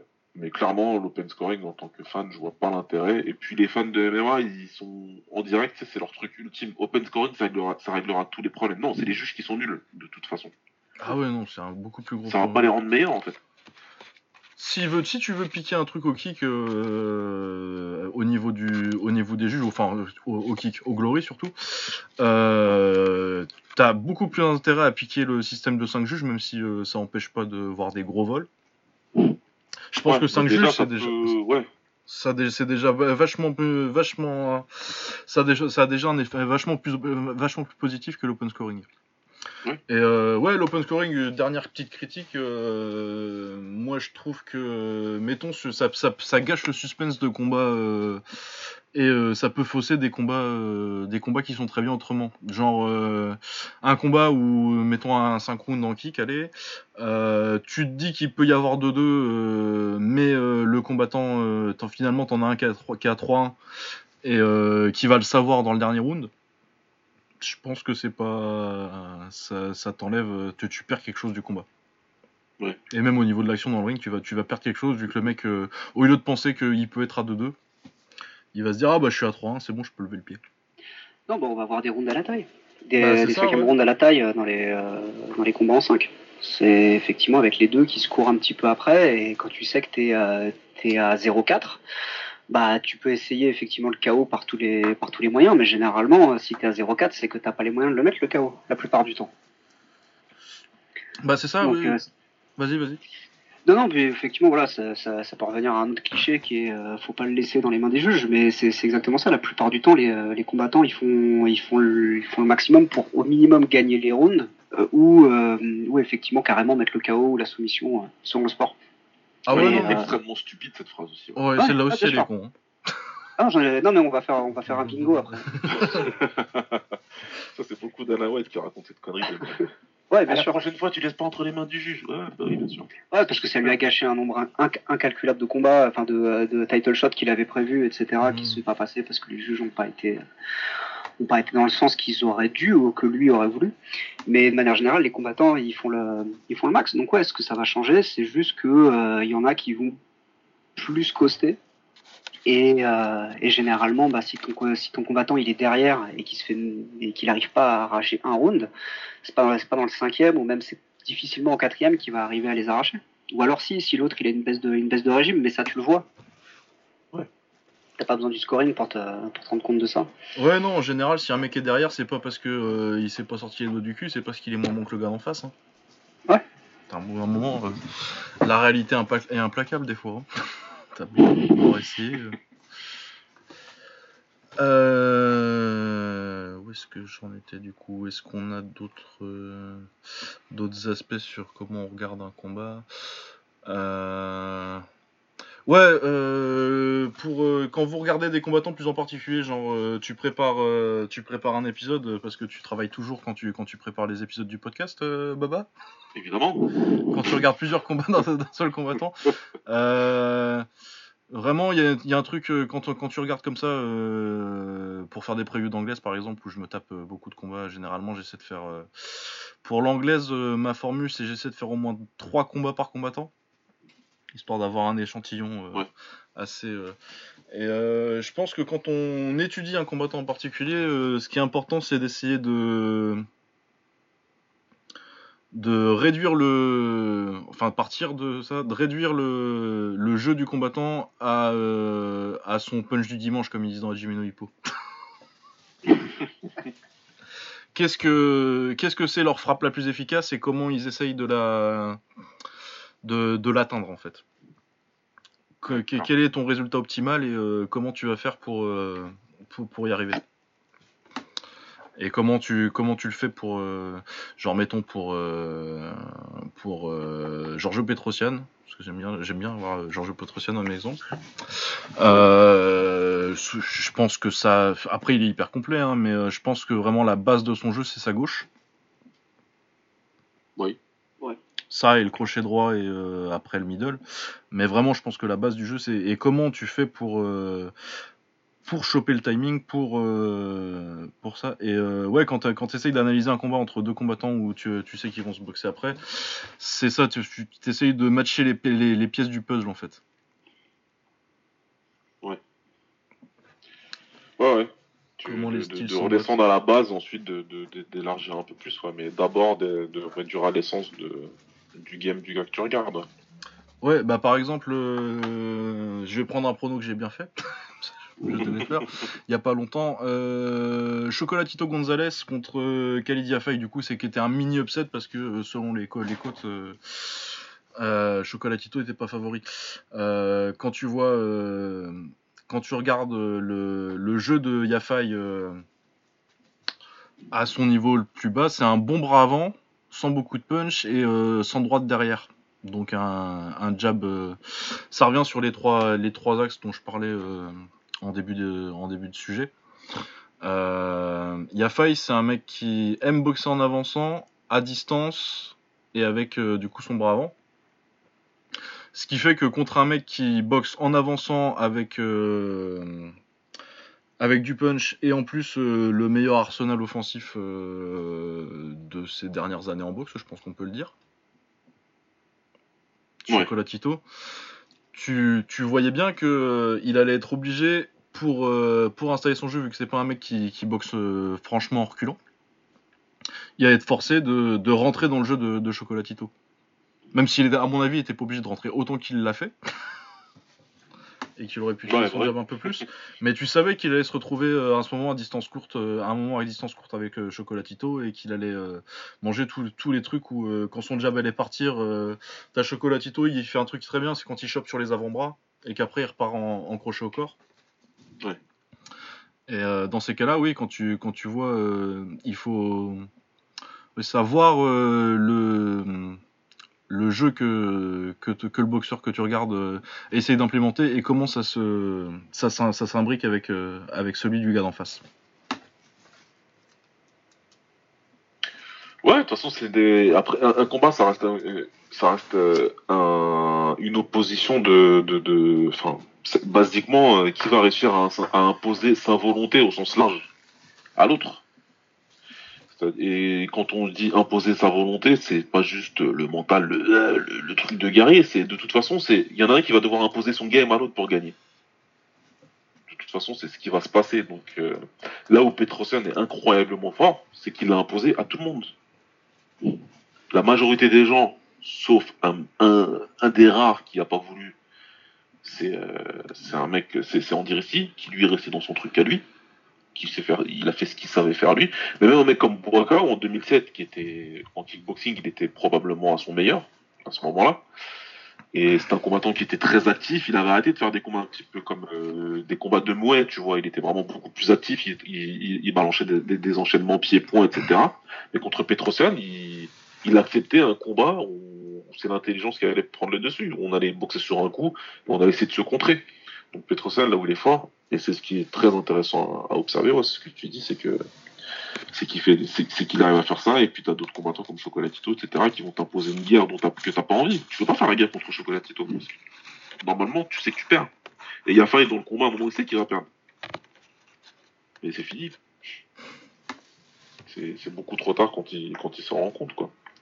Donc ouais, c'est intéressant à, à, à prendre en compte ouais, quand tu quand abordes un combat. Ouais, je pense que c'est un truc aussi qui se comprend mieux euh, quand on part vraiment d'un sport le plus complet possible. C'est-à-dire, tu pars du MMA, c'est simple. Tu sais que tu matches, à- tu mates un match de Habib, tu sais que ce que tu t'attends, c'est que il amène le mec au sol. Et du coup, tu comprends facilement que euh, le game plan pour euh, Dustin Poirier, par exemple, ça va être normalement de rester debout et pour euh, et pour Habib de- d'amener le truc au sol. Et ensuite, ça, euh, qui est un truc, euh. Euh, c'est un truc que tu peux décliner ensuite à des niveaux un peu plus précis au fur et à mesure que tu commences à enlever des armes. Et c'est un peu plus, c'est en mouet, ça se lit encore, ça se lit encore assez facilement parce que on parlait des oppositions de de mouet bouc fimeux, de plus à de plus un, un, mec qui va rentrer contre un autre qui va être plus sur sur l'extérieur ou, ou, effectivement du du PAM. Et ça se traduit pas trop mal en kick. Et après, en anglaise, après, c'est peut-être aussi parce que j'ai un, biais, parce que je mate assez peu d'anglaise. Mais euh, c'est peut-être parfois un peu plus dur à lire aussi. Mais l'idée pour moi, c'est vraiment de prendre ce, ce concept principal de, du, euh, du MMA qui est facile à comprendre et ensuite de l'affiner au sport. Mais pour ça, il faut, il faut en regarder beaucoup. Mais effectivement, de, euh, de comprendre quel est le style du mec et euh, qu'est-ce qu'il va faire. Mais pour moi, c'est plus simple de repartir du haut euh, pour, euh, pour affiner ensuite après, effectivement, technique et euh, qu'est-ce que le mec peut faire pour t'amener toi à faire une erreur qui va lui permettre de capitaliser sur, euh, sur ta faiblesse. Ouais, bah c'est et ça. d'imposer sa force derrière. Ouais, plus t'as plus t'as de variété technique dans le style en fait et d'approches différentes, plus ça va être euh, simplifié parce que bah en MMA tu vas avoir des ça commence à s'uniformiser un petit peu maintenant. Mais euh, moi quand j'ai commencé à regarder donc euh, milieu des années 2000, t'as t'as beaucoup de t'avais beaucoup de différences de niveau et de spécialistes. Genre tu Ouais, voyais un grappleur, tu savais euh, que c'était au sol ou rien. Maintenant ça devient un peu plus. Mais euh, ouais, et je pense que t'as raison euh, sur l'anglaise. Après, on a des backgrounds on a tous des backgrounds similaires, donc euh, c'est normal que ce soit- ça se soit développé à peu près pareil. Mais oui, c'est euh, le sport que j'ai appris à scorer le plus tard, c'est l'anglaise. Ouais. Parce Ouais, que de toute façon, je me suis intéressé plus tard, moi, à la base, mais au niveau euh, analytique. En tant que fan, j'ai regardé, j'ai regardé pas mal de combats et tout, mais au niveau analytique, ouais, je suis arrivé très tard, même, en anglais. ouais, arriver à comprendre, bah, quand t'as que les punchs, euh, c'est c'est moins, c'est c'est des- c'est- c'est- c'est plus de nuances de gris que euh, du noir et blanc euh, que Ouais. tu peux avoir en MMA et euh, encore même en kick où euh, t'as quand même des, des approches assez différentes hein, entre un mec qui, si, si t'as un mec qui, qui va sortir les jambes et un mec qui va sortir l'anglais, c'est quand même relati- relativement facile à lire. Euh,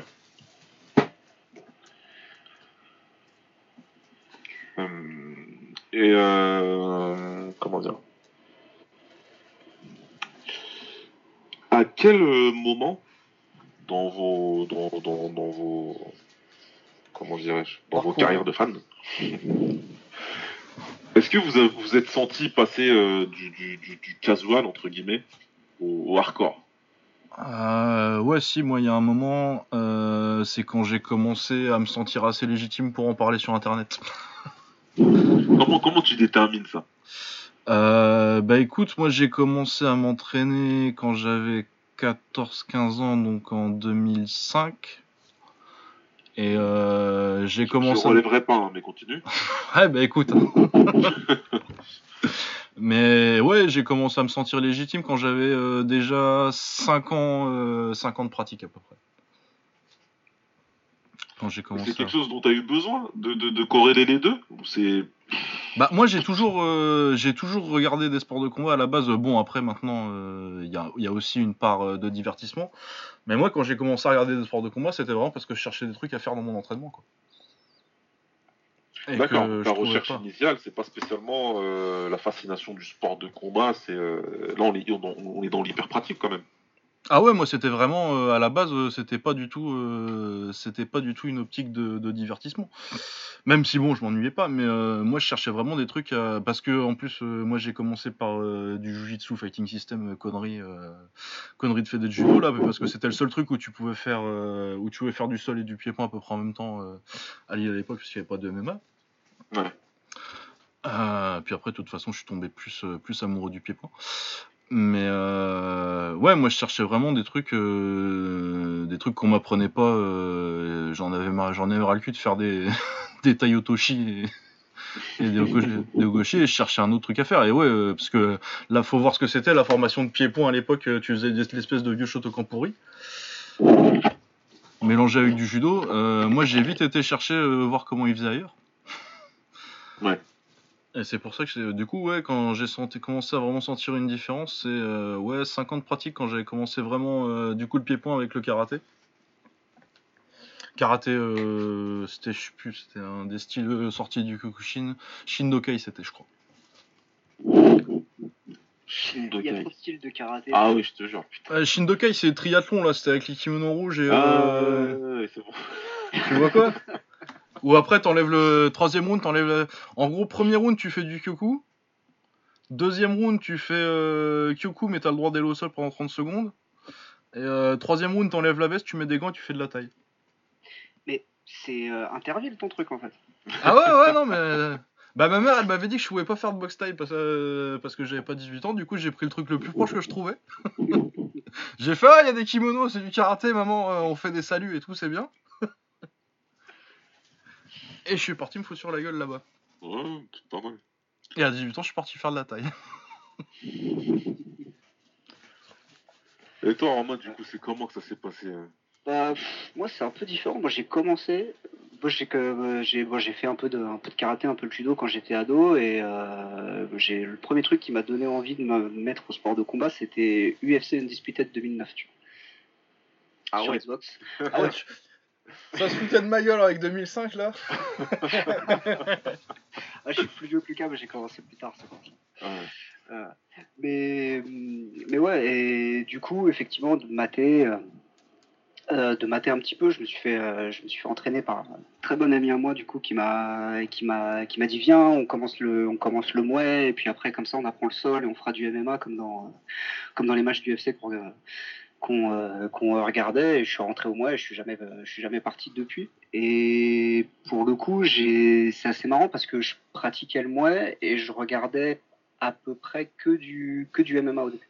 Bah, de toute façon, Et- c'est l'époque où on s'est euh, connu online à peu près ça. Ouais, c'est ça. C'est ça. Et je connaissais, voilà, tu vois, c'était ça pour moi le plus grand, le plus grand pharaon de tous les temps, c'était Ramon Dekers, tu vois. Ouais, bah, non, mais ouais, je- j'ai dû écrire des conneries aussi moi quand j'ai Ouais, commencé. euh. je, je sais pas, je sais pas si j'irai le relire ton, ton, euh, ton article, mais ouais, c'était ça. C'était, c'était Ah, un article je vais le qui- supprimer, je crois. Je vais le supprimer parce que je crois que j'ai dit que j'étais qu'il était Fighter of the Year dedans. Et en fait, euh, ouais, je pense que le moment où je me suis senti légitime, c'est un truc tout con, mais c'est quand j'ai fait mes premiers combats, en fait. C'est même pas une question de regarder assez, c'est une question de te dire, euh, c'est vrai que j'ai pas forcément toujours le côté, analytique, mais j'ai besoin de plus ressentir les choses. Et le fait de te voir et de te projeter dans un combat que tu regardes par rapport à des trucs que toi t'as fait, que t'as pu faire à la salle ou que t'as pu faire sur le ring, c'est vraiment un truc qui, moi, m'a fait me dire, ok, d'accord. Donc je, je sais plus ou moins de quoi je parle parce que ce qu'ils font, je l'ai fait à un niveau beaucoup plus bas, c'est de l'amateur, tout ça, il n'y a pas de souci. Mais ce que je vois, je le comprends parce que euh, je l'ai je l'ai plus ou moins digéré dans ma, dans ma pratique, que ce soit à la salle ou, euh, ou en compète. En fait. Ouais. Et c'est plus de ça, et c'est c'est aussi pour ça qu'on a que euh, ce que j'ai dit, euh, ce que j'ai dit au début, le fait de venir d'une d'une salle qui est quand même assez euh, assez fumeuse, assez assez technique. euh, tout de suite, c'est vrai que ça colore mon jugement, mais du coup, je vois les, euh, je vois les défauts et les qualités plus ou moins euh, parce que je les rapproche des choses que moi je peux faire en fait, ou au contraire que je fais pas et que je devrais, ou que je fais pas parce que je devrais absolument pas les faire. Et du coup, je comprends pourquoi certains se prennent des, euh, se prennent des chaos, euh, des chaos incroyables parfois, ou alors se font, se font neutraliser parce qu'ils font pas les, parce qu'ils font pas les bonnes choses. Pour moi, moi, c'est vraiment la pratique.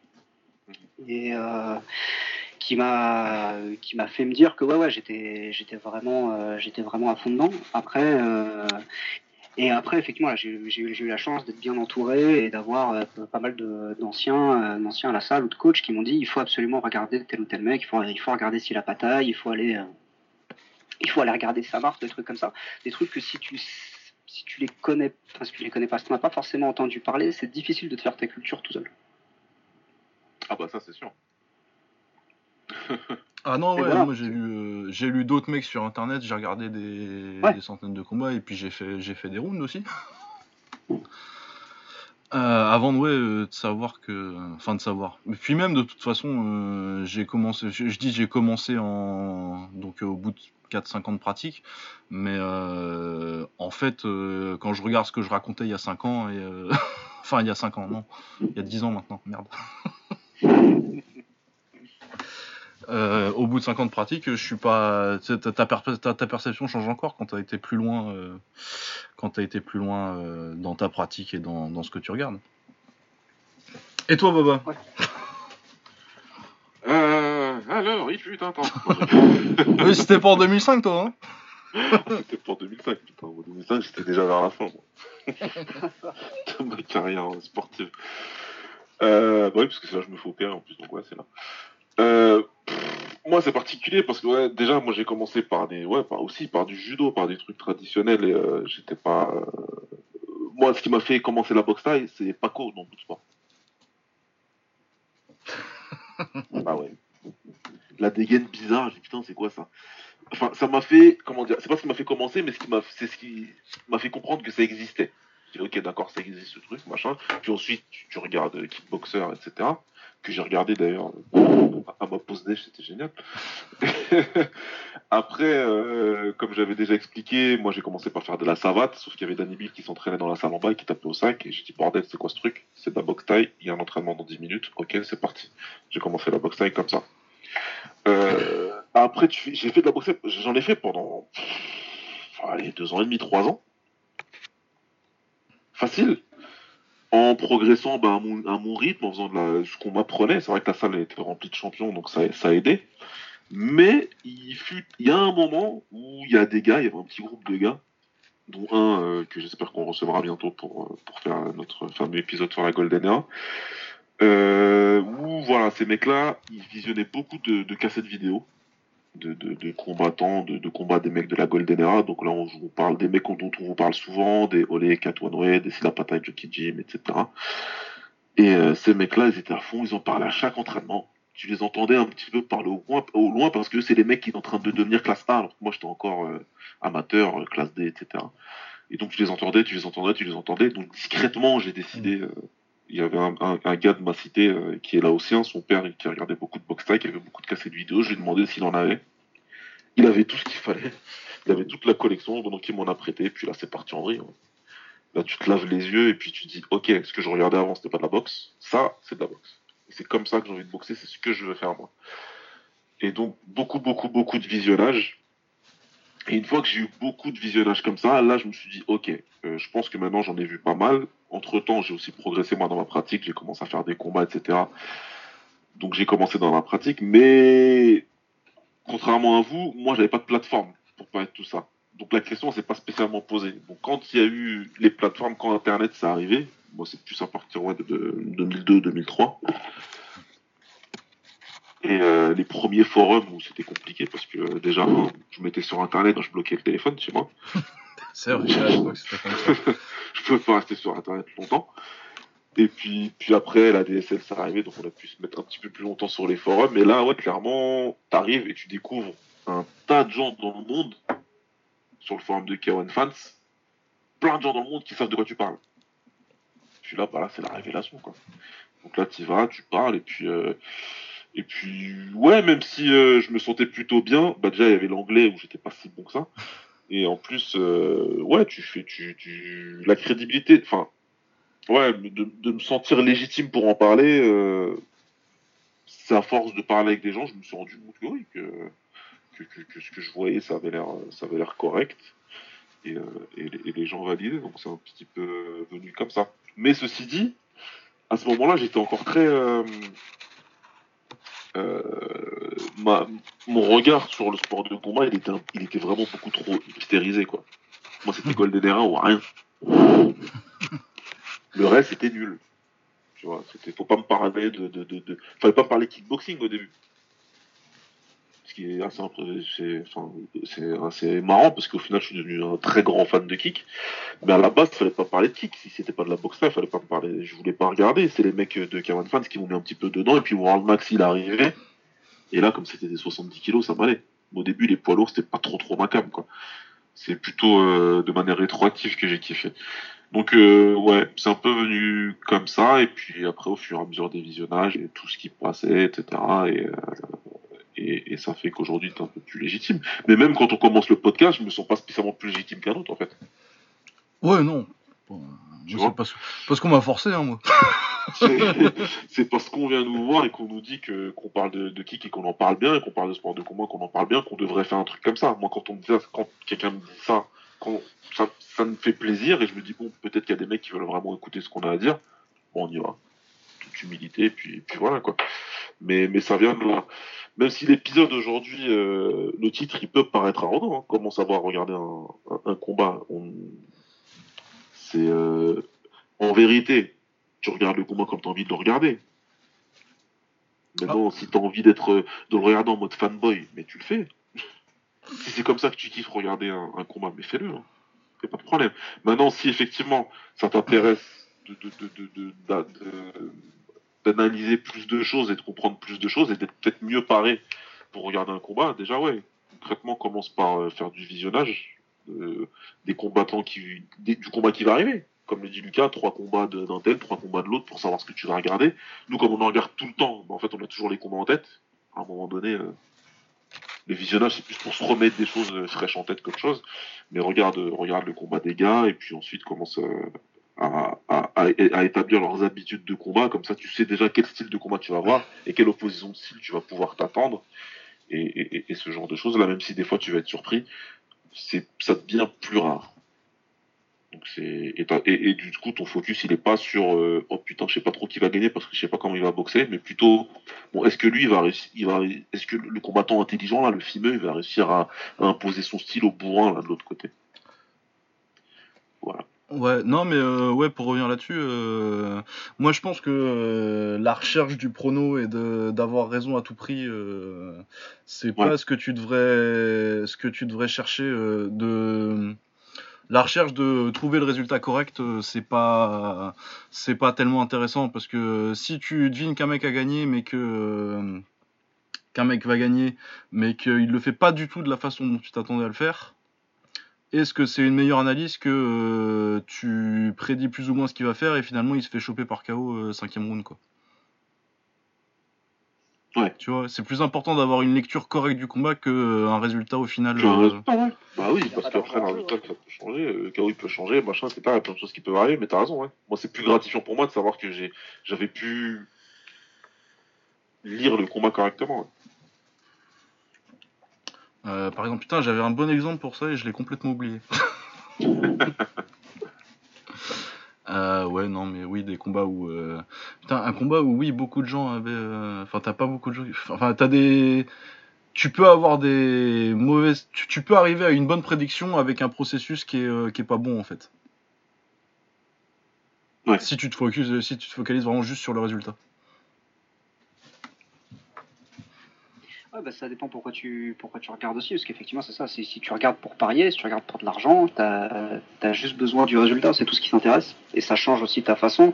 Ça revient un peu à ce que tu disais, euh, bah, il n'y a, pas, a pas de mauvaise façon de regarder un combat. Euh, on, peut regarder, euh, on peut le regarder de différentes façons. C'est juste que c'est difficile de se concentrer sur tous les aspects à la fois.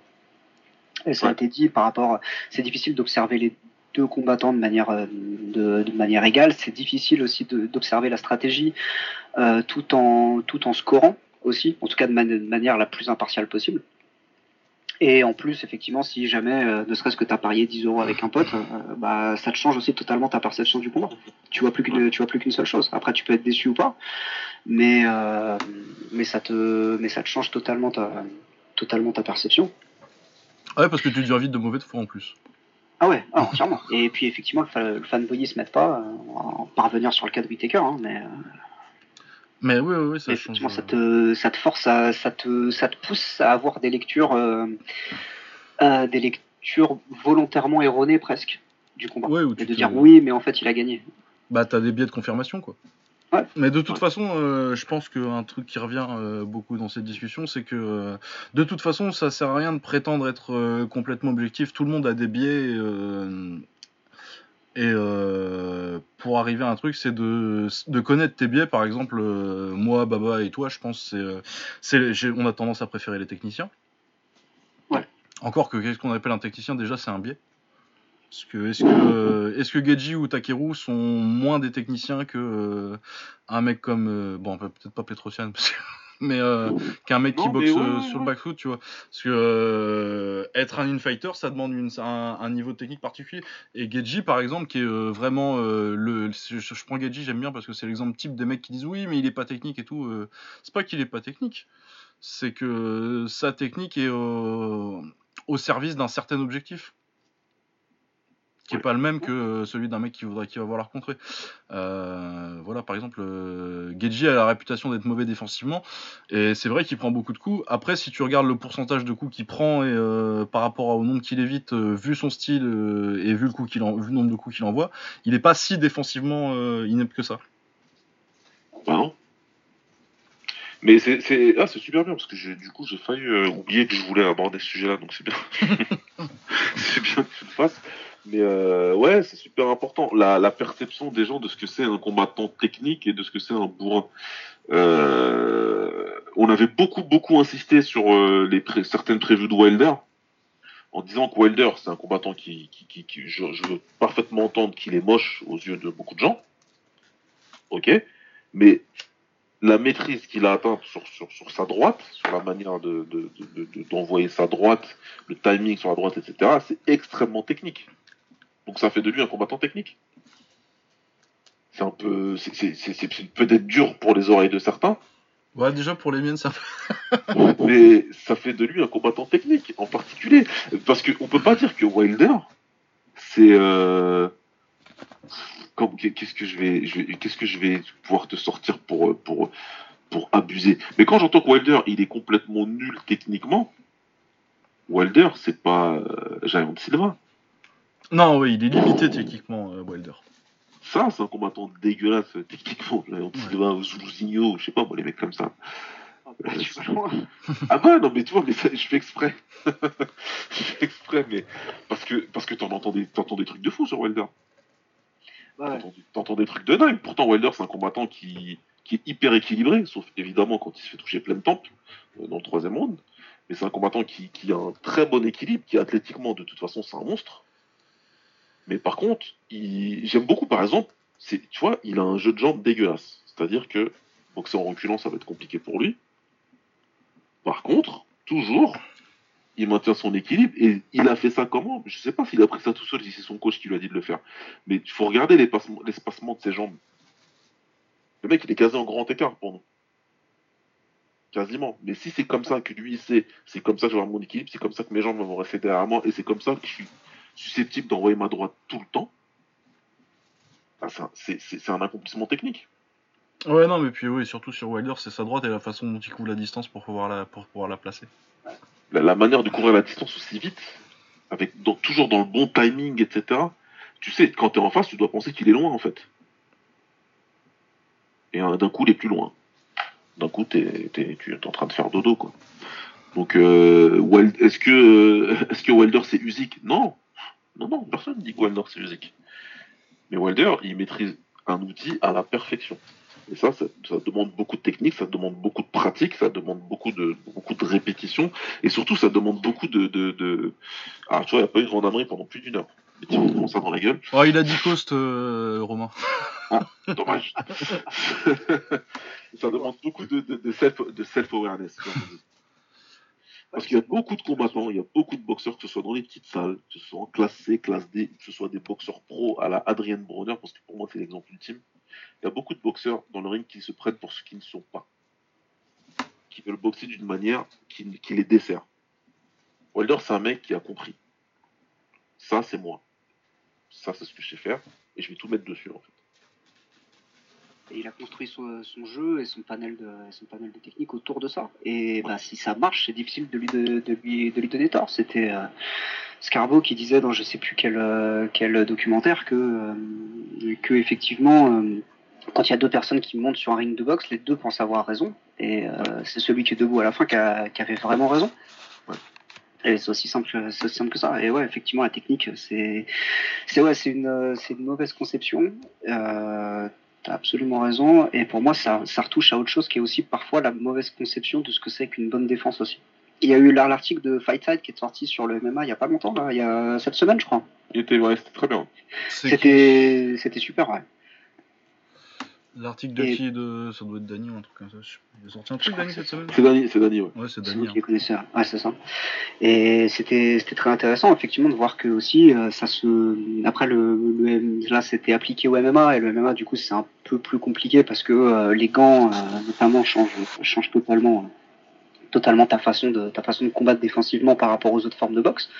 Mais euh, mais ouais ça aussi c'est un truc qui est pas souvent super compris en fait. Euh, que euh, que la défense c'est pas juste euh, taper des mouvements euh, des mouvements à la Matrix ça fait ça fait pas de toi euh, Ouais, Un super défenseur. ou, euh, ou effectivement de courir de courir à la à la John Jones. Il y a un truc qui est super important c'est aussi de comprendre euh, ce que c'est esquiver esquiver et remiser aussi. Et ça se voit pas tant que ça en MMA aussi. C'est vrai que ça Oui, non, tu le vois pas trop. Euh, Ouais, mais euh, oui, ça, ça, ça, ça, ça, pour euh, dans les mythes qu'on n'a pas mentionné tout à l'heure, il y a beaucoup d'incompréhension sur ouais, est-ce que c'est qu'une bonne défense et est-ce que c'est qu'un bon jeu de jambes? Ouais. Ouais. Parce que la défense, si, si tu fais une grande esquive, mais que tu te retrouves t'esquives de 3 mètres et que tu peux pas remiser derrière, c'est moins bon que. Enfin, ça sert à rien si t'as Ça pas, pas-. Ouais. pris le coup quand même. c'est Ouais, déjà, c'est- déjà l'objectif de base qui est rempli, mais c'est moins bien que de l'esquiver d'un centimètre et de pouvoir mettre une droite derrière. Quoi. Pouvoir remiser. Ouais, ouais, moi, en fait, quand, quand je dis que ça sert à rien, c'est que oui, non, effectivement, c'est bien, mais t'as perdu une opportunité qui aurait pu être belle, en fait. Et- Pour moi, c'est ça. Tu perds l'opportunité derrière. Et ça, c'est trop important. Et il y a un mec qui a tout compris en MMA parce que les autres n'ont pas compris ça, c'est Conor McGregor. Ah ouais, ça, le petit pull counter euh, avec la gauche derrière. Conor, il va juste retirer ce qu'il a besoin de retirer pour pouvoir te contrer. Contre Alvarez, c'était flagrant, de flagrant, de flagrant. Il avait compris c'était quoi la distance d'Alvarez. Il avait compris où sa droite elle s'arrêtait. Quand il, la séance où, où le met KO, il bouge même pas la tête, Conor. Il sait déjà qu'il a la bonne distance pour le contrer. Il a même plus le retrait en fait. Il dit là, c'est bon, il ne touche pas. Il enchaîne tout de suite. Le niveau de confiance en ta technique et le niveau de compréhension de la distance à ce niveau-là, c'est pareil. Euh, Holloway, qui, quand, il rentre dans Aldo dans le troisième round du premier combat, bordel de merde. Déjà, un, ça m'a fait mal. mais, tu peux être admiratif. Parce qu'il rentre dans la distance en disant Mon gars, j'ai tout. En fait, là, c'est bon, je sais que je t'ai niqué ta- ton sens de la distance avec moi, c'est mort. Et il rentre, et tu sais, dans la manière qu'il a de rentrer en le montrant, on dit Viens, viens, viens, viens. Envoie, envoie, c'est mort. De toute façon, euh, ça va être trop compliqué pour toi dans cette distance-là. Et, euh, et je trouve ça super fort. Donc, euh, c'est des choses aussi qu'il faut regarder et bien se dire que si vous regardez un combat de Wilder et que je prends Wilder parce que c'est vraiment le- l'exemple le plus parlant. Il y en a d'autres. hein. Mais quand tu vois le combat de Wilder, quand il met KO Dominique Brésil dans le deuxième combat, je dis, Pff, il a encore envoyé sa droite. Mais franchement, ce qu'il fait là, sur cet enchaînement-là, le one-two là, tu te dis, mais merde. Il l'a vu de loin, il n'a pas hésité. Pas hésité une seule seconde. Il s'est dit, là, ça passe. Là, il l'attend pas, là, ça va être trop rapide pour lui. Il l'envoie, c'est hyper technique comme enchaînement. Ouais, j'avais Dominique Cruz aussi, moi, dans- dans- comme exemple de mec comme ça qui est. euh, Pour le coup, là, il y a plus d'outils, mais euh, pour moi, Dominique Cruz, euh, niveau technique, c'est pas, c'est pas beau, c'est pas ouf, à part sa lutte, qui est magnifique. Bah, c'est dégueulasse, c'est Cody Garbrandt qui l'a exposé. Mais, euh, mais ouais, euh, Dominique Cruz, sur toute sa carrière, pour moi, c'est un mec qui. où euh, techniquement, niveau fluidité, tout ça, et. et esthétique de la technique, c'est pas là. Par contre, au niveau sélection de frappe et choix, choix tactique, c'est Ah ouais. excellent et c'est comme ça qu'il gagne.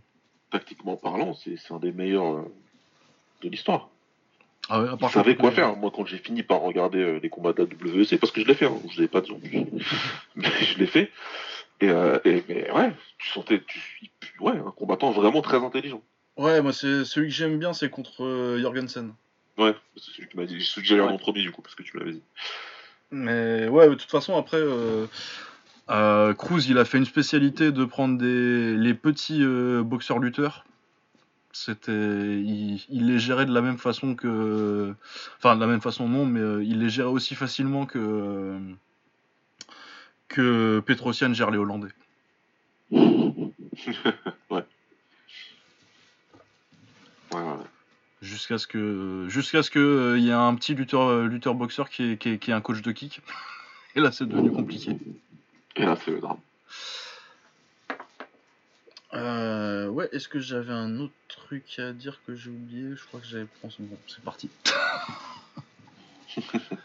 Euh, ouais, est-ce qu'on a un autre euh, sujet à aborder euh, là-dessus? Non, non, Euh, moi, Je pense que ouais, on a fait le tour. Donc ouais, pour conclure, ouais, je pense que regarder un combat, c'est euh, déjà il y a des, je pense qu'on vous a donné des clés pour euh, analyser un petit peu. Euh, c'est ouais, c'est chercher euh, ce que ce que ce que veut faire l'un et comment ça s'emboîte avec la stratégie de l'autre. Et euh, dans la façon dont donc ça c'est euh, ce qui se passe dans le ring. Après, ce qui se passe du côté du spectateur, euh, je pense que il faut reconnaître le chercher l'objectivité, ça sert à rien. Enfin, ça sert à rien. Si, il faut euh, être à peu près objectif, mais euh, je pense qu'il faut pour euh, pour arriver à ça, plutôt que de dire moi je vois pas, je vois que ça, il faut reconnaître ses biais et savoir comment il colore ta perception d'un combat pour pouvoir justement les compenser et, et, admettre que de toute façon, par exemple sur un combat contre comme Zhang contre contre Johanna, il n'y a pas de bonne, y a pas, a, pas de bonne réponse en fait. Soit euh, tu, tu penses que c'est le volume de Johanna et ça se défend, soit tu penses que c'est le, punch et l'avantage au niveau des dégâts que, que Zong avait euh, qui prime et euh, après il y a, forcément une euh, deux écoles de perception et il y en a pas forcément qui est plus valide que l'autre euh, quand quand t'as un combat qui se finit au point. Bah après voilà, il y a des des combats qui sont trop justes pour être jugés. Parfois il faut accepter que c'est normal que ce soit trop juste. Il y a des vols, il y a des vols caractérisés et il y a des combats où dans quasiment tous les rounds tu peux avoir un argument pour l'un ou l'autre. Et c'était le cas de cas de Johanna Johanna Zhang quasiment. Ouais, ouais, ouais, non, c'est ça, t'as des combats où euh, des. Pour moi, tout, pour chaque combat, t'as une. euh, T'as une fourchette de scores qui sont acceptables en fait. Selon, euh, selon qu'il y ait des swing rounds ou pas. euh. Enfin, t'en as t'as qu'une réponse possible. hein. Par exemple, euh, si Tichai euh, Van Roosmalen, le premier, c'était 50-45. ça fait 5 ans, mais ça m'énerve toujours. Ah bah ouais, ouais. Euh, mais ouais, je pense qu'on a fait le tour du sujet. Ça fait, ça fait une bonne heure euh, 20 qu'on est dessus. Euh, Qu'est-ce qu'il y a cette semaine euh, Je L'UFC. pense à un truc. Ouais, vas-y. On a en moins on n'a pas parlé de Sexan contre Tanonchai. Ah oui, c'est vrai ça. C'était très bien. Attends, Ouais, très beau combat. Euh, bah, comme on s'y attendait, vu que c'est de Muay Book. euh, Il s'était déjà boxé avant. hein, Et plusieurs fois. Je Ouais. pense, hein. ouais, Ah hein. Ils ont dû se boxer au moins 2-3 fois. Donc pas beaucoup pour détail. Parce que Tadonchai, il a pris combien de fois euh, Sangmani? Je crois que c'est 10. Ouais, c'est plus... ouais, 10 autant ouais, c'était- c'était 9 ou 10. je sais Ah, plus, 9 moi. ou 10, ouais, au moins. hein. C'est un truc comme ça. Hein. Ah ouais, bah attends, je vais faire un contrôle F Sangmani euh, sur sa page Wiki. On avait dû, on avait dû t'a- ouais, je Alors, ça- 12 ça pourrait mentions. Il y en a deux qui sont dans l'article principal. Ouais, 10 combats. Oh putain. Oh putain. Ah non, il l'a battu. 1, 2, 3, 4, 5 fois. Ouais, 5 victoires pour, euh, pour Tanonchai, 2 nuls et 3, euh, ou 3, et 3, et 3 victoires pour Sangmani. Ouais. Ça va. ouais, donc Sexan. Ah ben non, mais il l'avait boxé déjà en janvier en plus, euh, Sexan. Oui, mais il avait, il avait gagné. Je l'avais, je l'avais pas vu, mais ouais, normalement c'était la revanche. Ouais, c'est la revanche, du coup, Saxon avait déjà gagné euh, janvier, bah j'avais pas, j'avais complètement zappé. Et ouais, du coup, euh, il était un peu en avance au point, je crois, Tanonchai d'ailleurs, et euh, il mange un gros coup de troisième round. Ouais, bah Sexan, il était, il était, il était pas bien. C'est-à-dire qu'à la fin du, à la fin du deuxième, il titube un petit peu. hein. Bah de toute façon, ouais, non, mais c'est Sexan, hein, moi à chaque fois que je pense qu'il est cramé, il sort un truc comme ça, mais, euh, mais parce que là, j'étais vraiment convaincu que 2019, c'est bon, c'était fini, euh, on l'enterre. Ah bah il a une sale année. Ouais. Mais ouais, du coup, bah, il, il récupère son titre du Raja. bon, je pense pas que ce soit le meilleur léger du monde, hein, mais. Non. Non, bah, là, Non, c'est mais bon. dont ça marche en temps. Ouais, parce que. 1, 2, 3, 4, 5. Ouais, 5 défaites de suite en 2019. hein. Ah putain. Mais ouais, mais toujours pas KO. Ah non, non, mais il tombera plus, je crois. Ouais. Ah, hein. Il va tomber. Il Ah, va... pas passé loin contre, euh, contre Rotang, mais même Ouais. là, euh, même là, il s'en est sorti quoi.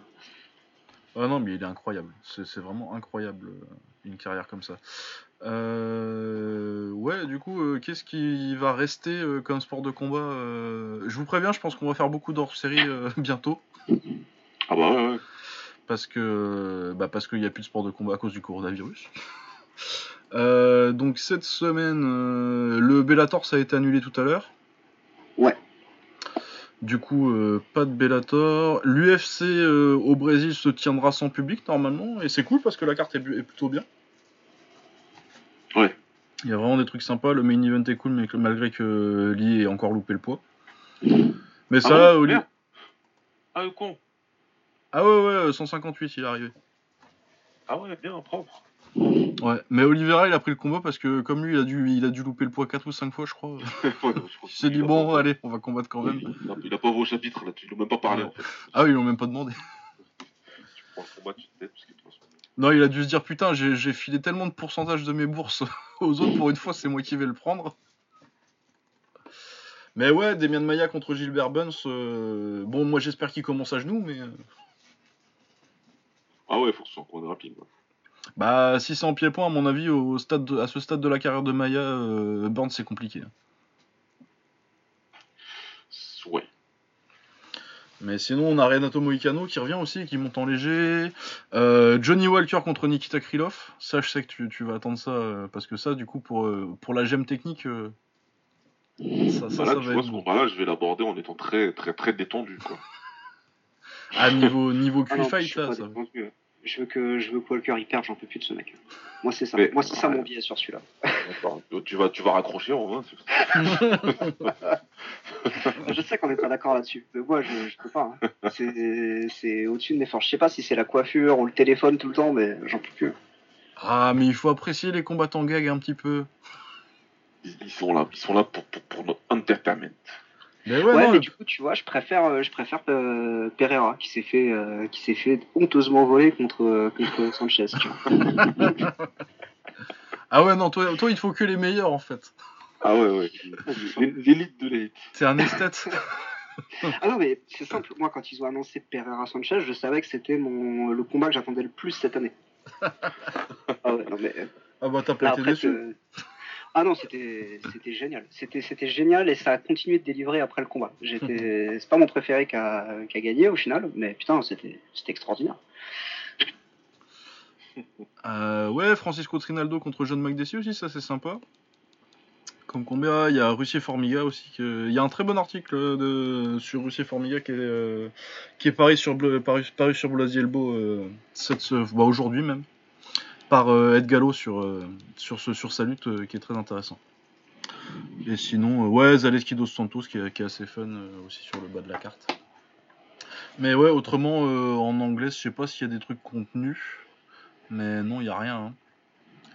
hein. Et sinon, pas ce week-end, mais la semaine prochaine, il y aura le Cafesta. Ouais. Masquez, pour votre, masquez votre enthousiasme, les gars. Votre enthousiasme. Ah non, non, non, moi je suis moi je suis très content. Ça va être des ça va être des squash matchs, mais euh, ça va faire un truc un truc sympa euh, sympa à regarder au moins. tu Ouais, euh, c'est du taille, c'est du fight. Aujourd'hui, je vais, dire- je vais arrêter de faire la fine bouche. Bon. J'étais quand même un peu déçu. Ah bah, c'est-à-dire qu'ils nous ont quand même habitués à mieux, quoi. Euh, quand tu vois le premier et que là c'est. Mais après, en même temps, euh, tu te dis que c'est dur de. Moi je regardais, je me dis putain, c'est quand même dur qu'on fasse la fine bouche euh, sur un combat où t'as- c'est quand même pas tous les jours que t'as une organisation qui met tous ses champions sur une carte, quoi. Ouais. Mais euh, il y a vraiment que. Bah, il y avait deux match-up, moi, pour les champions qui m'intéressaient. C'était. euh, Du coup, euh, Kenta Hayashi contre. Contre Zushuai, mais euh, ça a été annulé et il prend Kim Falk, qui est un, un Suédois euh, que j'ai regardé un petit peu et qui m'impressionne pas des masses. Du coup, ça m'a un peu déçu. Et euh, à part ça, le combat d'Egawa et de, de Takei est bien, je trouve, contre Dan Siam. Ouais, ouais, non, ça c'est bien. Ça, c'est un vrai bon combat. Et euh, bon, allez, Ru- Rukia contre Fukashi, euh, bah, Rukia devrait pas être champion et, euh, et Fukashi, euh, c'est pas un top, top, top. Mais euh, par contre, ça, le combat va être très, très fun et euh, peut être compétitif. Mais autrement, Egawa contre Faku Suarez et Takeru contre Boaruru. euh, je suis désolé pour Boaruru, mais c'est vraiment du combat où ils ont pris, ils ont pris des mecs qui vont créer bah, l'illusion de l'illusion de la compétition parce qu'ils balancent des crochets larges et du coup on va dire ah c'est la bagarre. Et, euh, Sauf que les deux ils vont se faire mettre KO quoi. Bah, probablement, très probablement. ouais. bah ils ont sur ouais, car, ça se sent qu'ils ont été ramenés pour ça quoi. C'est vrai que c'est un peu dommage, mais Bah c'est Et- le, Jap- et- c'est- c'est le Japan Fight quoi. Après sinon moi, Ouais, je trouve que c'est le tournoi est... le tournoi a été pas mal critiqué quand il est annoncé. Moi je le trouve pas mal en fait. Quand tu sais que bah, à 70 kilos ils vont pas faire, euh, ils vont pas avoir des tops de top quoi. Vu que c'est pas une de leurs grosses catégories et que euh, les tops sont répartis plutôt ailleurs et qu'en plus Shingiz est parti. Ouais. Mais euh, quand tu vois qu'ils ont mis euh, Kaito du côté japonais, c'est un bourrin rigolo. Hiromi Wajima, il y a un petit truc, et bon, ils ont mis Kimura. Mais sinon, côté étranger, t'as Niklas Larsen qui est un bon boxeur. T'as Milan Palace que je trouve très sous-côté. D'ailleurs, je pense que c'est c'est Palace qui prend le tournoi pour moi. au passage. Et euh, Eder Lopez qui a beaucoup de punch et intéressant, euh, portugais, euh, qui a battu John Wayne Parr cette- l'année dernière. Ah oui vrai C'était lui. ouais. Ah ouais, il a battu John Wayne Parr au Bellator euh, Kickboxing et euh, il a boxé sur l'undercard de Petrosian quand il boxait euh, Dambo. Ouais. Il a gagné, ouais non, il est intéressant. Il est intéressant du coup, euh, ouais non, ça, ça va être. Après c'est clair que c'est pas, euh, c'est pas, le- Grand Prix 60 kg qu'ils ont fait pour le premier Café Festa quoi. Non, non, non, clairement, voilà. C'est. C'est un peu. On avait certaines espérances parce que le Cafesta, voilà, c'est censé être euh, le, la, grande fête, la grande fête justement, la grande messe où, on a du gros combat, mais bon, ça reste quand même une- un bel event. C'est toujours un bel event, c'est toujours bien à voir euh, pour, pour ce qui est de la qualité des, des, des combattants et, et du show, etc. Donc, euh, Non mais puis quand t'as même quand même. Ouais, et t'as quand... Non, t'as quand même trois bons combats euh, sur le milieu Ouais. de carte. t'as Masashi Kumura contre Akihiro Kaneko. Pour moi, c'est de loin le meilleur combat de la carte parce que pour moi, c'est le numéro 2 et le numéro 3 en 55 kg boxent. Ouais. Je sais pas pourquoi. Enfin bon, si ils ont mis Dantiam à Takei, ça va. Je... Si ça avait été à 57. Mais euh, je pense que je trouvais ça bizarre que ce soit pas un des deux qui soit contre Takei. Mais bon. Pourquoi pas. Le Yuta Murakoshi contre Leona Peta, c'est plutôt un bon combat à 60 kg aussi. Et euh, Kaito Ozawa contre Jao Sawai, ça, ça va être une belle bagarre à la con. Donc, par contre, ça va bien se rentrer dedans. Ah oui, là, ça, ça va. Euh, ouais, sinon, il y a Yamazaki Hideaki qui boxe contre euh, Terashima, que je connais pas trop, mais qui est, qui est invaincu à 4 victoires. 3 KO. Ouais. Bon, après, je pense que ça, c'est un peu le match-up type des Japonais qui... ont un mec qui est un peu invaincu et qui le lance un peu trop vite contre un vétéran, mais on verra bien. Ouais, faut voir, ouais. Faudra voir. Mais ouais, non, donc euh, oui, c'est clair que par rapport à ce qu'ils nous ont habitués euh, ces deux dernières années, euh, il y a Noiri qui boxe aussi, j'ai oublié de le dire. Tu peux pas oublier mon fils comme ça quand même. Ah bah écoute, euh, t'avais qu'à le, dire aussi. Ah, écoute, euh, j'a- j'a- j'attendais que tu, que, tu, que tu le nommes. Ouais, non, mais voilà, sinon il y a quoi d'autre comme combat dont, je, dont on n'aurait pas parlé Euh, Il y a Yuta Kubo qui défend son titre, euh, enfin qui défend son titre 67 kg contre Jordan Picker. Ouais, mais Yuta Kubo, attends, c'est pas lui qui est déprimé parce qu'il a perdu sa meuf en ce moment là Ouais, je sais pas s'ils font des angles de catch ou euh, je sais pas quoi. ça fait un an déjà que c'est des histoires comme ça. Où, euh, Mais genre, ils ont fait euh, une promo pour, euh, je sais pas, ils ont fait une espèce de reality show là où il y avait Masato. Et genre, ils ont fait une, une promo. Et t'as du tout, donc tu vois, ils mettent euh, Takeru, euh, machin, tous les mecs qu'ils ont mis Masato. Et lui, ils ont mis juste le nom de sa meuf et lui, il est derrière, tu sais. euh, en train de faire la gueule, je, je, je, je- je sais pas. Faudrait que je, faut, faut Fan y revienne et que je lui demande ce que c'est ces conneries parce que Ouais, Mais ouais, ouais, ouais, le- bientôt, normalement, là. Enfin, j'espère. Le Japon. Le Japon. Non, il y a la revanche euh, contre euh, Ryo Aitaka? On est- C'est un, com- c'est un, un- un bon combat euh, de Poissard, celui-là aussi. Là. C'est- Je sais pas s'il va se faire en finale. Ouais, parce Et qu'il a été annulé a une fois. un truc. Il a été annulé quoi Deux fois depuis? Ouais, ils ont, ils ont dû le mettre au crush une fois peut-être. Ouais. Mais oui, non, bah. En même temps, le premier était rigolo. Ah bah oui. Ah bah oui. Ouais, bon, bah, écoute, Ouais, euh, sinon, euh, sinon, on va faire des hors-séries après parce que, à part le K1, euh, je crois que c'est le seul truc qui a pas été, qui a pas été officiellement annulé récemment en fait. À part l'UFC qui prétendent qu'ils vont faire des événements partout. parce qu'ils ont très envie de dire que ce week-end ils ont été l'événement sportif le plus regardé au monde. Ah ouais, non, mais il va, il va- il tout faire pour. euh, Ah bah je sais pas, ils disaient qu'il avait appelé Trump et que ça va, ils pouvaient encore euh, faire leurs. Oui, bah, parce, que, parce que Dr. Trump est évidemment grand. Un grand Ah bah euh, un, épidémi- un, un épidémiologiste euh, renommé. euh, Euh, on le sait tous, enfin. Bah ouais, enfin, ouais, je, je pense que clairement ils ont, ils ont encore, ils ont beaucoup à perdre euh, s'ils font pas les, euh, s'ils font pas les combats quand même. C'est-à-dire que euh, il y a une partie des gens qui vont se déplacer, mais je pense qu'ils ont tout autant à gagner en, en PPV aussi. Quoi. Bah c'est ça Et surtout. c'est- ouais. Difficile d'annuler, euh, d'annuler euh, Rabib Tony aussi. Ce combat 57e maudit. fois. Ce combat maudit.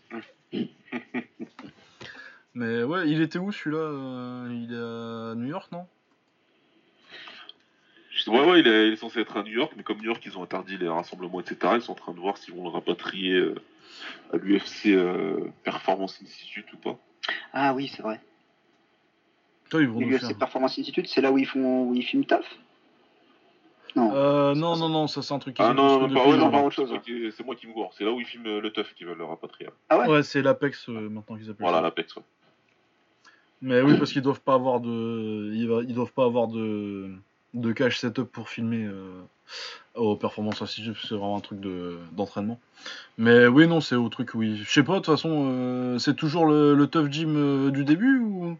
Non, mais je sais, même- je sais même pas pourquoi je pose la question. Je sais bien Ouais, qu'il y a personne tu- qui a regardé. je tu demandes ça, Parce que c'est moi qui ai dû mater du, du, du TDF le plus récemment. Et ça Ah, fait ouais, déjà ouais. quelques années quand même. Le seul truc du TF que j'ai regardé, c'est quand le coach Romain il a apparu. Et c'est parce qu'on m'a dit de regarder. Et, et, et j'étais pas déçu. Ah, moi j'ai Et tu sais que c'est en partie à cause de ça que je suis allé chez lui. j'ai vu ça, j'ai fait mais c'est ça que je veux faire. Alors que je savais pas que c'était que c'était ça qui allait m'arriver. Mais c'est Ouais, Ouais, voilà. ouais, c'est ça. ouais. C'est ce que t'as subi en fait. ouais. Oh là là, ce moment légendaire. C'est Jean-Charles Skar- Skarbowski qui tabasse euh, des mecs de, du MMA alors qu'il sort juste de. Non, mais non, il est arrivé la veille, mais ouais, il Ah, sortait de la soirée. veille, mais il a pas dormi la nuit. Non. Quand tu lui en parles après, il fait non, mais c'était des, des Jujitsuka. Il connaissait pas ce que c'était le, le. Ah bah ça se voit quand tu vois déjà. Mais moi j'aimerais bien voir la séance en entier, putain. Oh là là. J'achète le, j'achète le Blu-ray collector à 30 euros, il n'y a pas de souci. Ah ouais, vraiment. Je paye le PPV. Euh, ouais, sinon euh, ils ont fermé le Lumpini et, euh, et le Raja. Pour 15 jours. Donc, euh, bah, pas de box la semaine prochaine. Je sais pas ce qu'il- Alors, qu'est-ce qu'il y avait cette semaine? Il y avait Saoto quand même cette semaine contre Kumandoy. C'était hier. J'ai pas regardé encore, j'ai rien regardé. euh. Ouais, Ah. une belle carte au, au, au Raja hier, je crois. Ah ouais, elle a l'air pas mal là, ouais, je, je vois là. euh, C'est une carte de Sorsoma et du coup, il y a, bon, il y a Yotkitsada euh, contre Pet Pangan revanche. Ouais. Euh, Monkol contre Pet Morakot. Yod Tongtai contre Yod Kuntab. Et main event euh, Saoto contre Kumandoy, c'est pas mal. Ouais. Du coup, j'ai hâte de voir ça. Et il y avait quoi aujourd'hui au Lumpini, au Lumpini? Moradok Pet contre Denapo, ouais. Ah, il y a Hercules qui est... Qu'est-ce qui se passe Non, je viens de voir le poids euh, de Hercules auquel il a boxé là. Ouais, Tu te rappelles il y a un an quand il était champion euh, mini flyweight? Ouais, c'était mini ouais, ce que j'allais dire. Ah, c'était. Non, j'avais ouais, j'avais fait dire minimum, mais non, c'était pas minimum. Non, pas minimum quand même, mais c'était genre à 105 livres. Ouais, ouais, Et là, il boxe à 128 quand même. Oh, putain, Ah, c'est passé. Ah ouais. Petite différence quand même. Ah ouais, non, lui, en, en, en- de, de 2018 à, fin 2018 à 2020, il a fait genre. Alors attends, fe- vérifions tout de suite. Combien de KT 1, 2, 3, 4, 5, 6, 7 KT là. moment. Pas mal. Ah, n'importe quoi. Mais ouais, voilà, donc euh, la semaine prochaine, je pense qu'on fera. euh, on parlera vite fait de l'UFC, mais on va faire encore hors série. Je sais pas encore ce que ce sera, parce qu'à mon avis, on va discuter quand on, on aura fini l'épisode. Euh, Mais il y a des chances que ce soit potentiellement un top de pays encore, on sait pas lequel, lequel on verra bien. Ouais, il plusieurs idées sur la table. On en a parlé cet après-midi un peu dans le groupe. Il y a eu les tops de pays, il y a eu euh, du... du top sur les combattants au- avec un bon QI box. Ouais, c'est vrai que ça fait longtemps qu'on doit le faire celui-là. Ouais, ça, on va parler. Euh, on va essayer de vous faire celui de la Golden Era. Faut que je vois avec notre invité. Euh, Enfin bref, ouais, de toute façon, des idées là sur la table. S'il y en a d'autres, Ouais, d'autres si on a- allez-y. hein. On n'a jamais manqué. euh, c'est, c'est, de toute façon, euh, pour leur série, ça a jamais été les idées qui manquent, c'est plutôt le temps de les faire. Ouais. Mais oui, on verra bien ce qu'on fera. Euh, et puis euh, la semaine suivante, on fera quand on parlera quand même du Cafiesta. c'est quand même une grosse carte malgré le fait qu'on soit un peu déçu. Et bah voilà, je pense qu'il me reste plus qu'à vous souhaiter une bonne fin de semaine parce que on enregistre très tard cette semaine. Ouais. Euh, bah, je vous recommande euh, d'aller écouter, euh, si vous voulez en savoir plus sur, sur ce qu'on a pensé de l'UFC, d'aller écouter le dernier épisode du podcast Octogone avec Samir Omar. Et euh, voilà, merci Romain d'être venu. De toute façon, tu sais que c'est quand tu veux. Et puis, euh, et puis on se retrouve la semaine prochaine pour un petit hors-série. Yes. Merci les gars. Merci Romain, merci à tous, et puis bah à bientôt. Ouais, ouais. Allez, ciao Salut. Salut.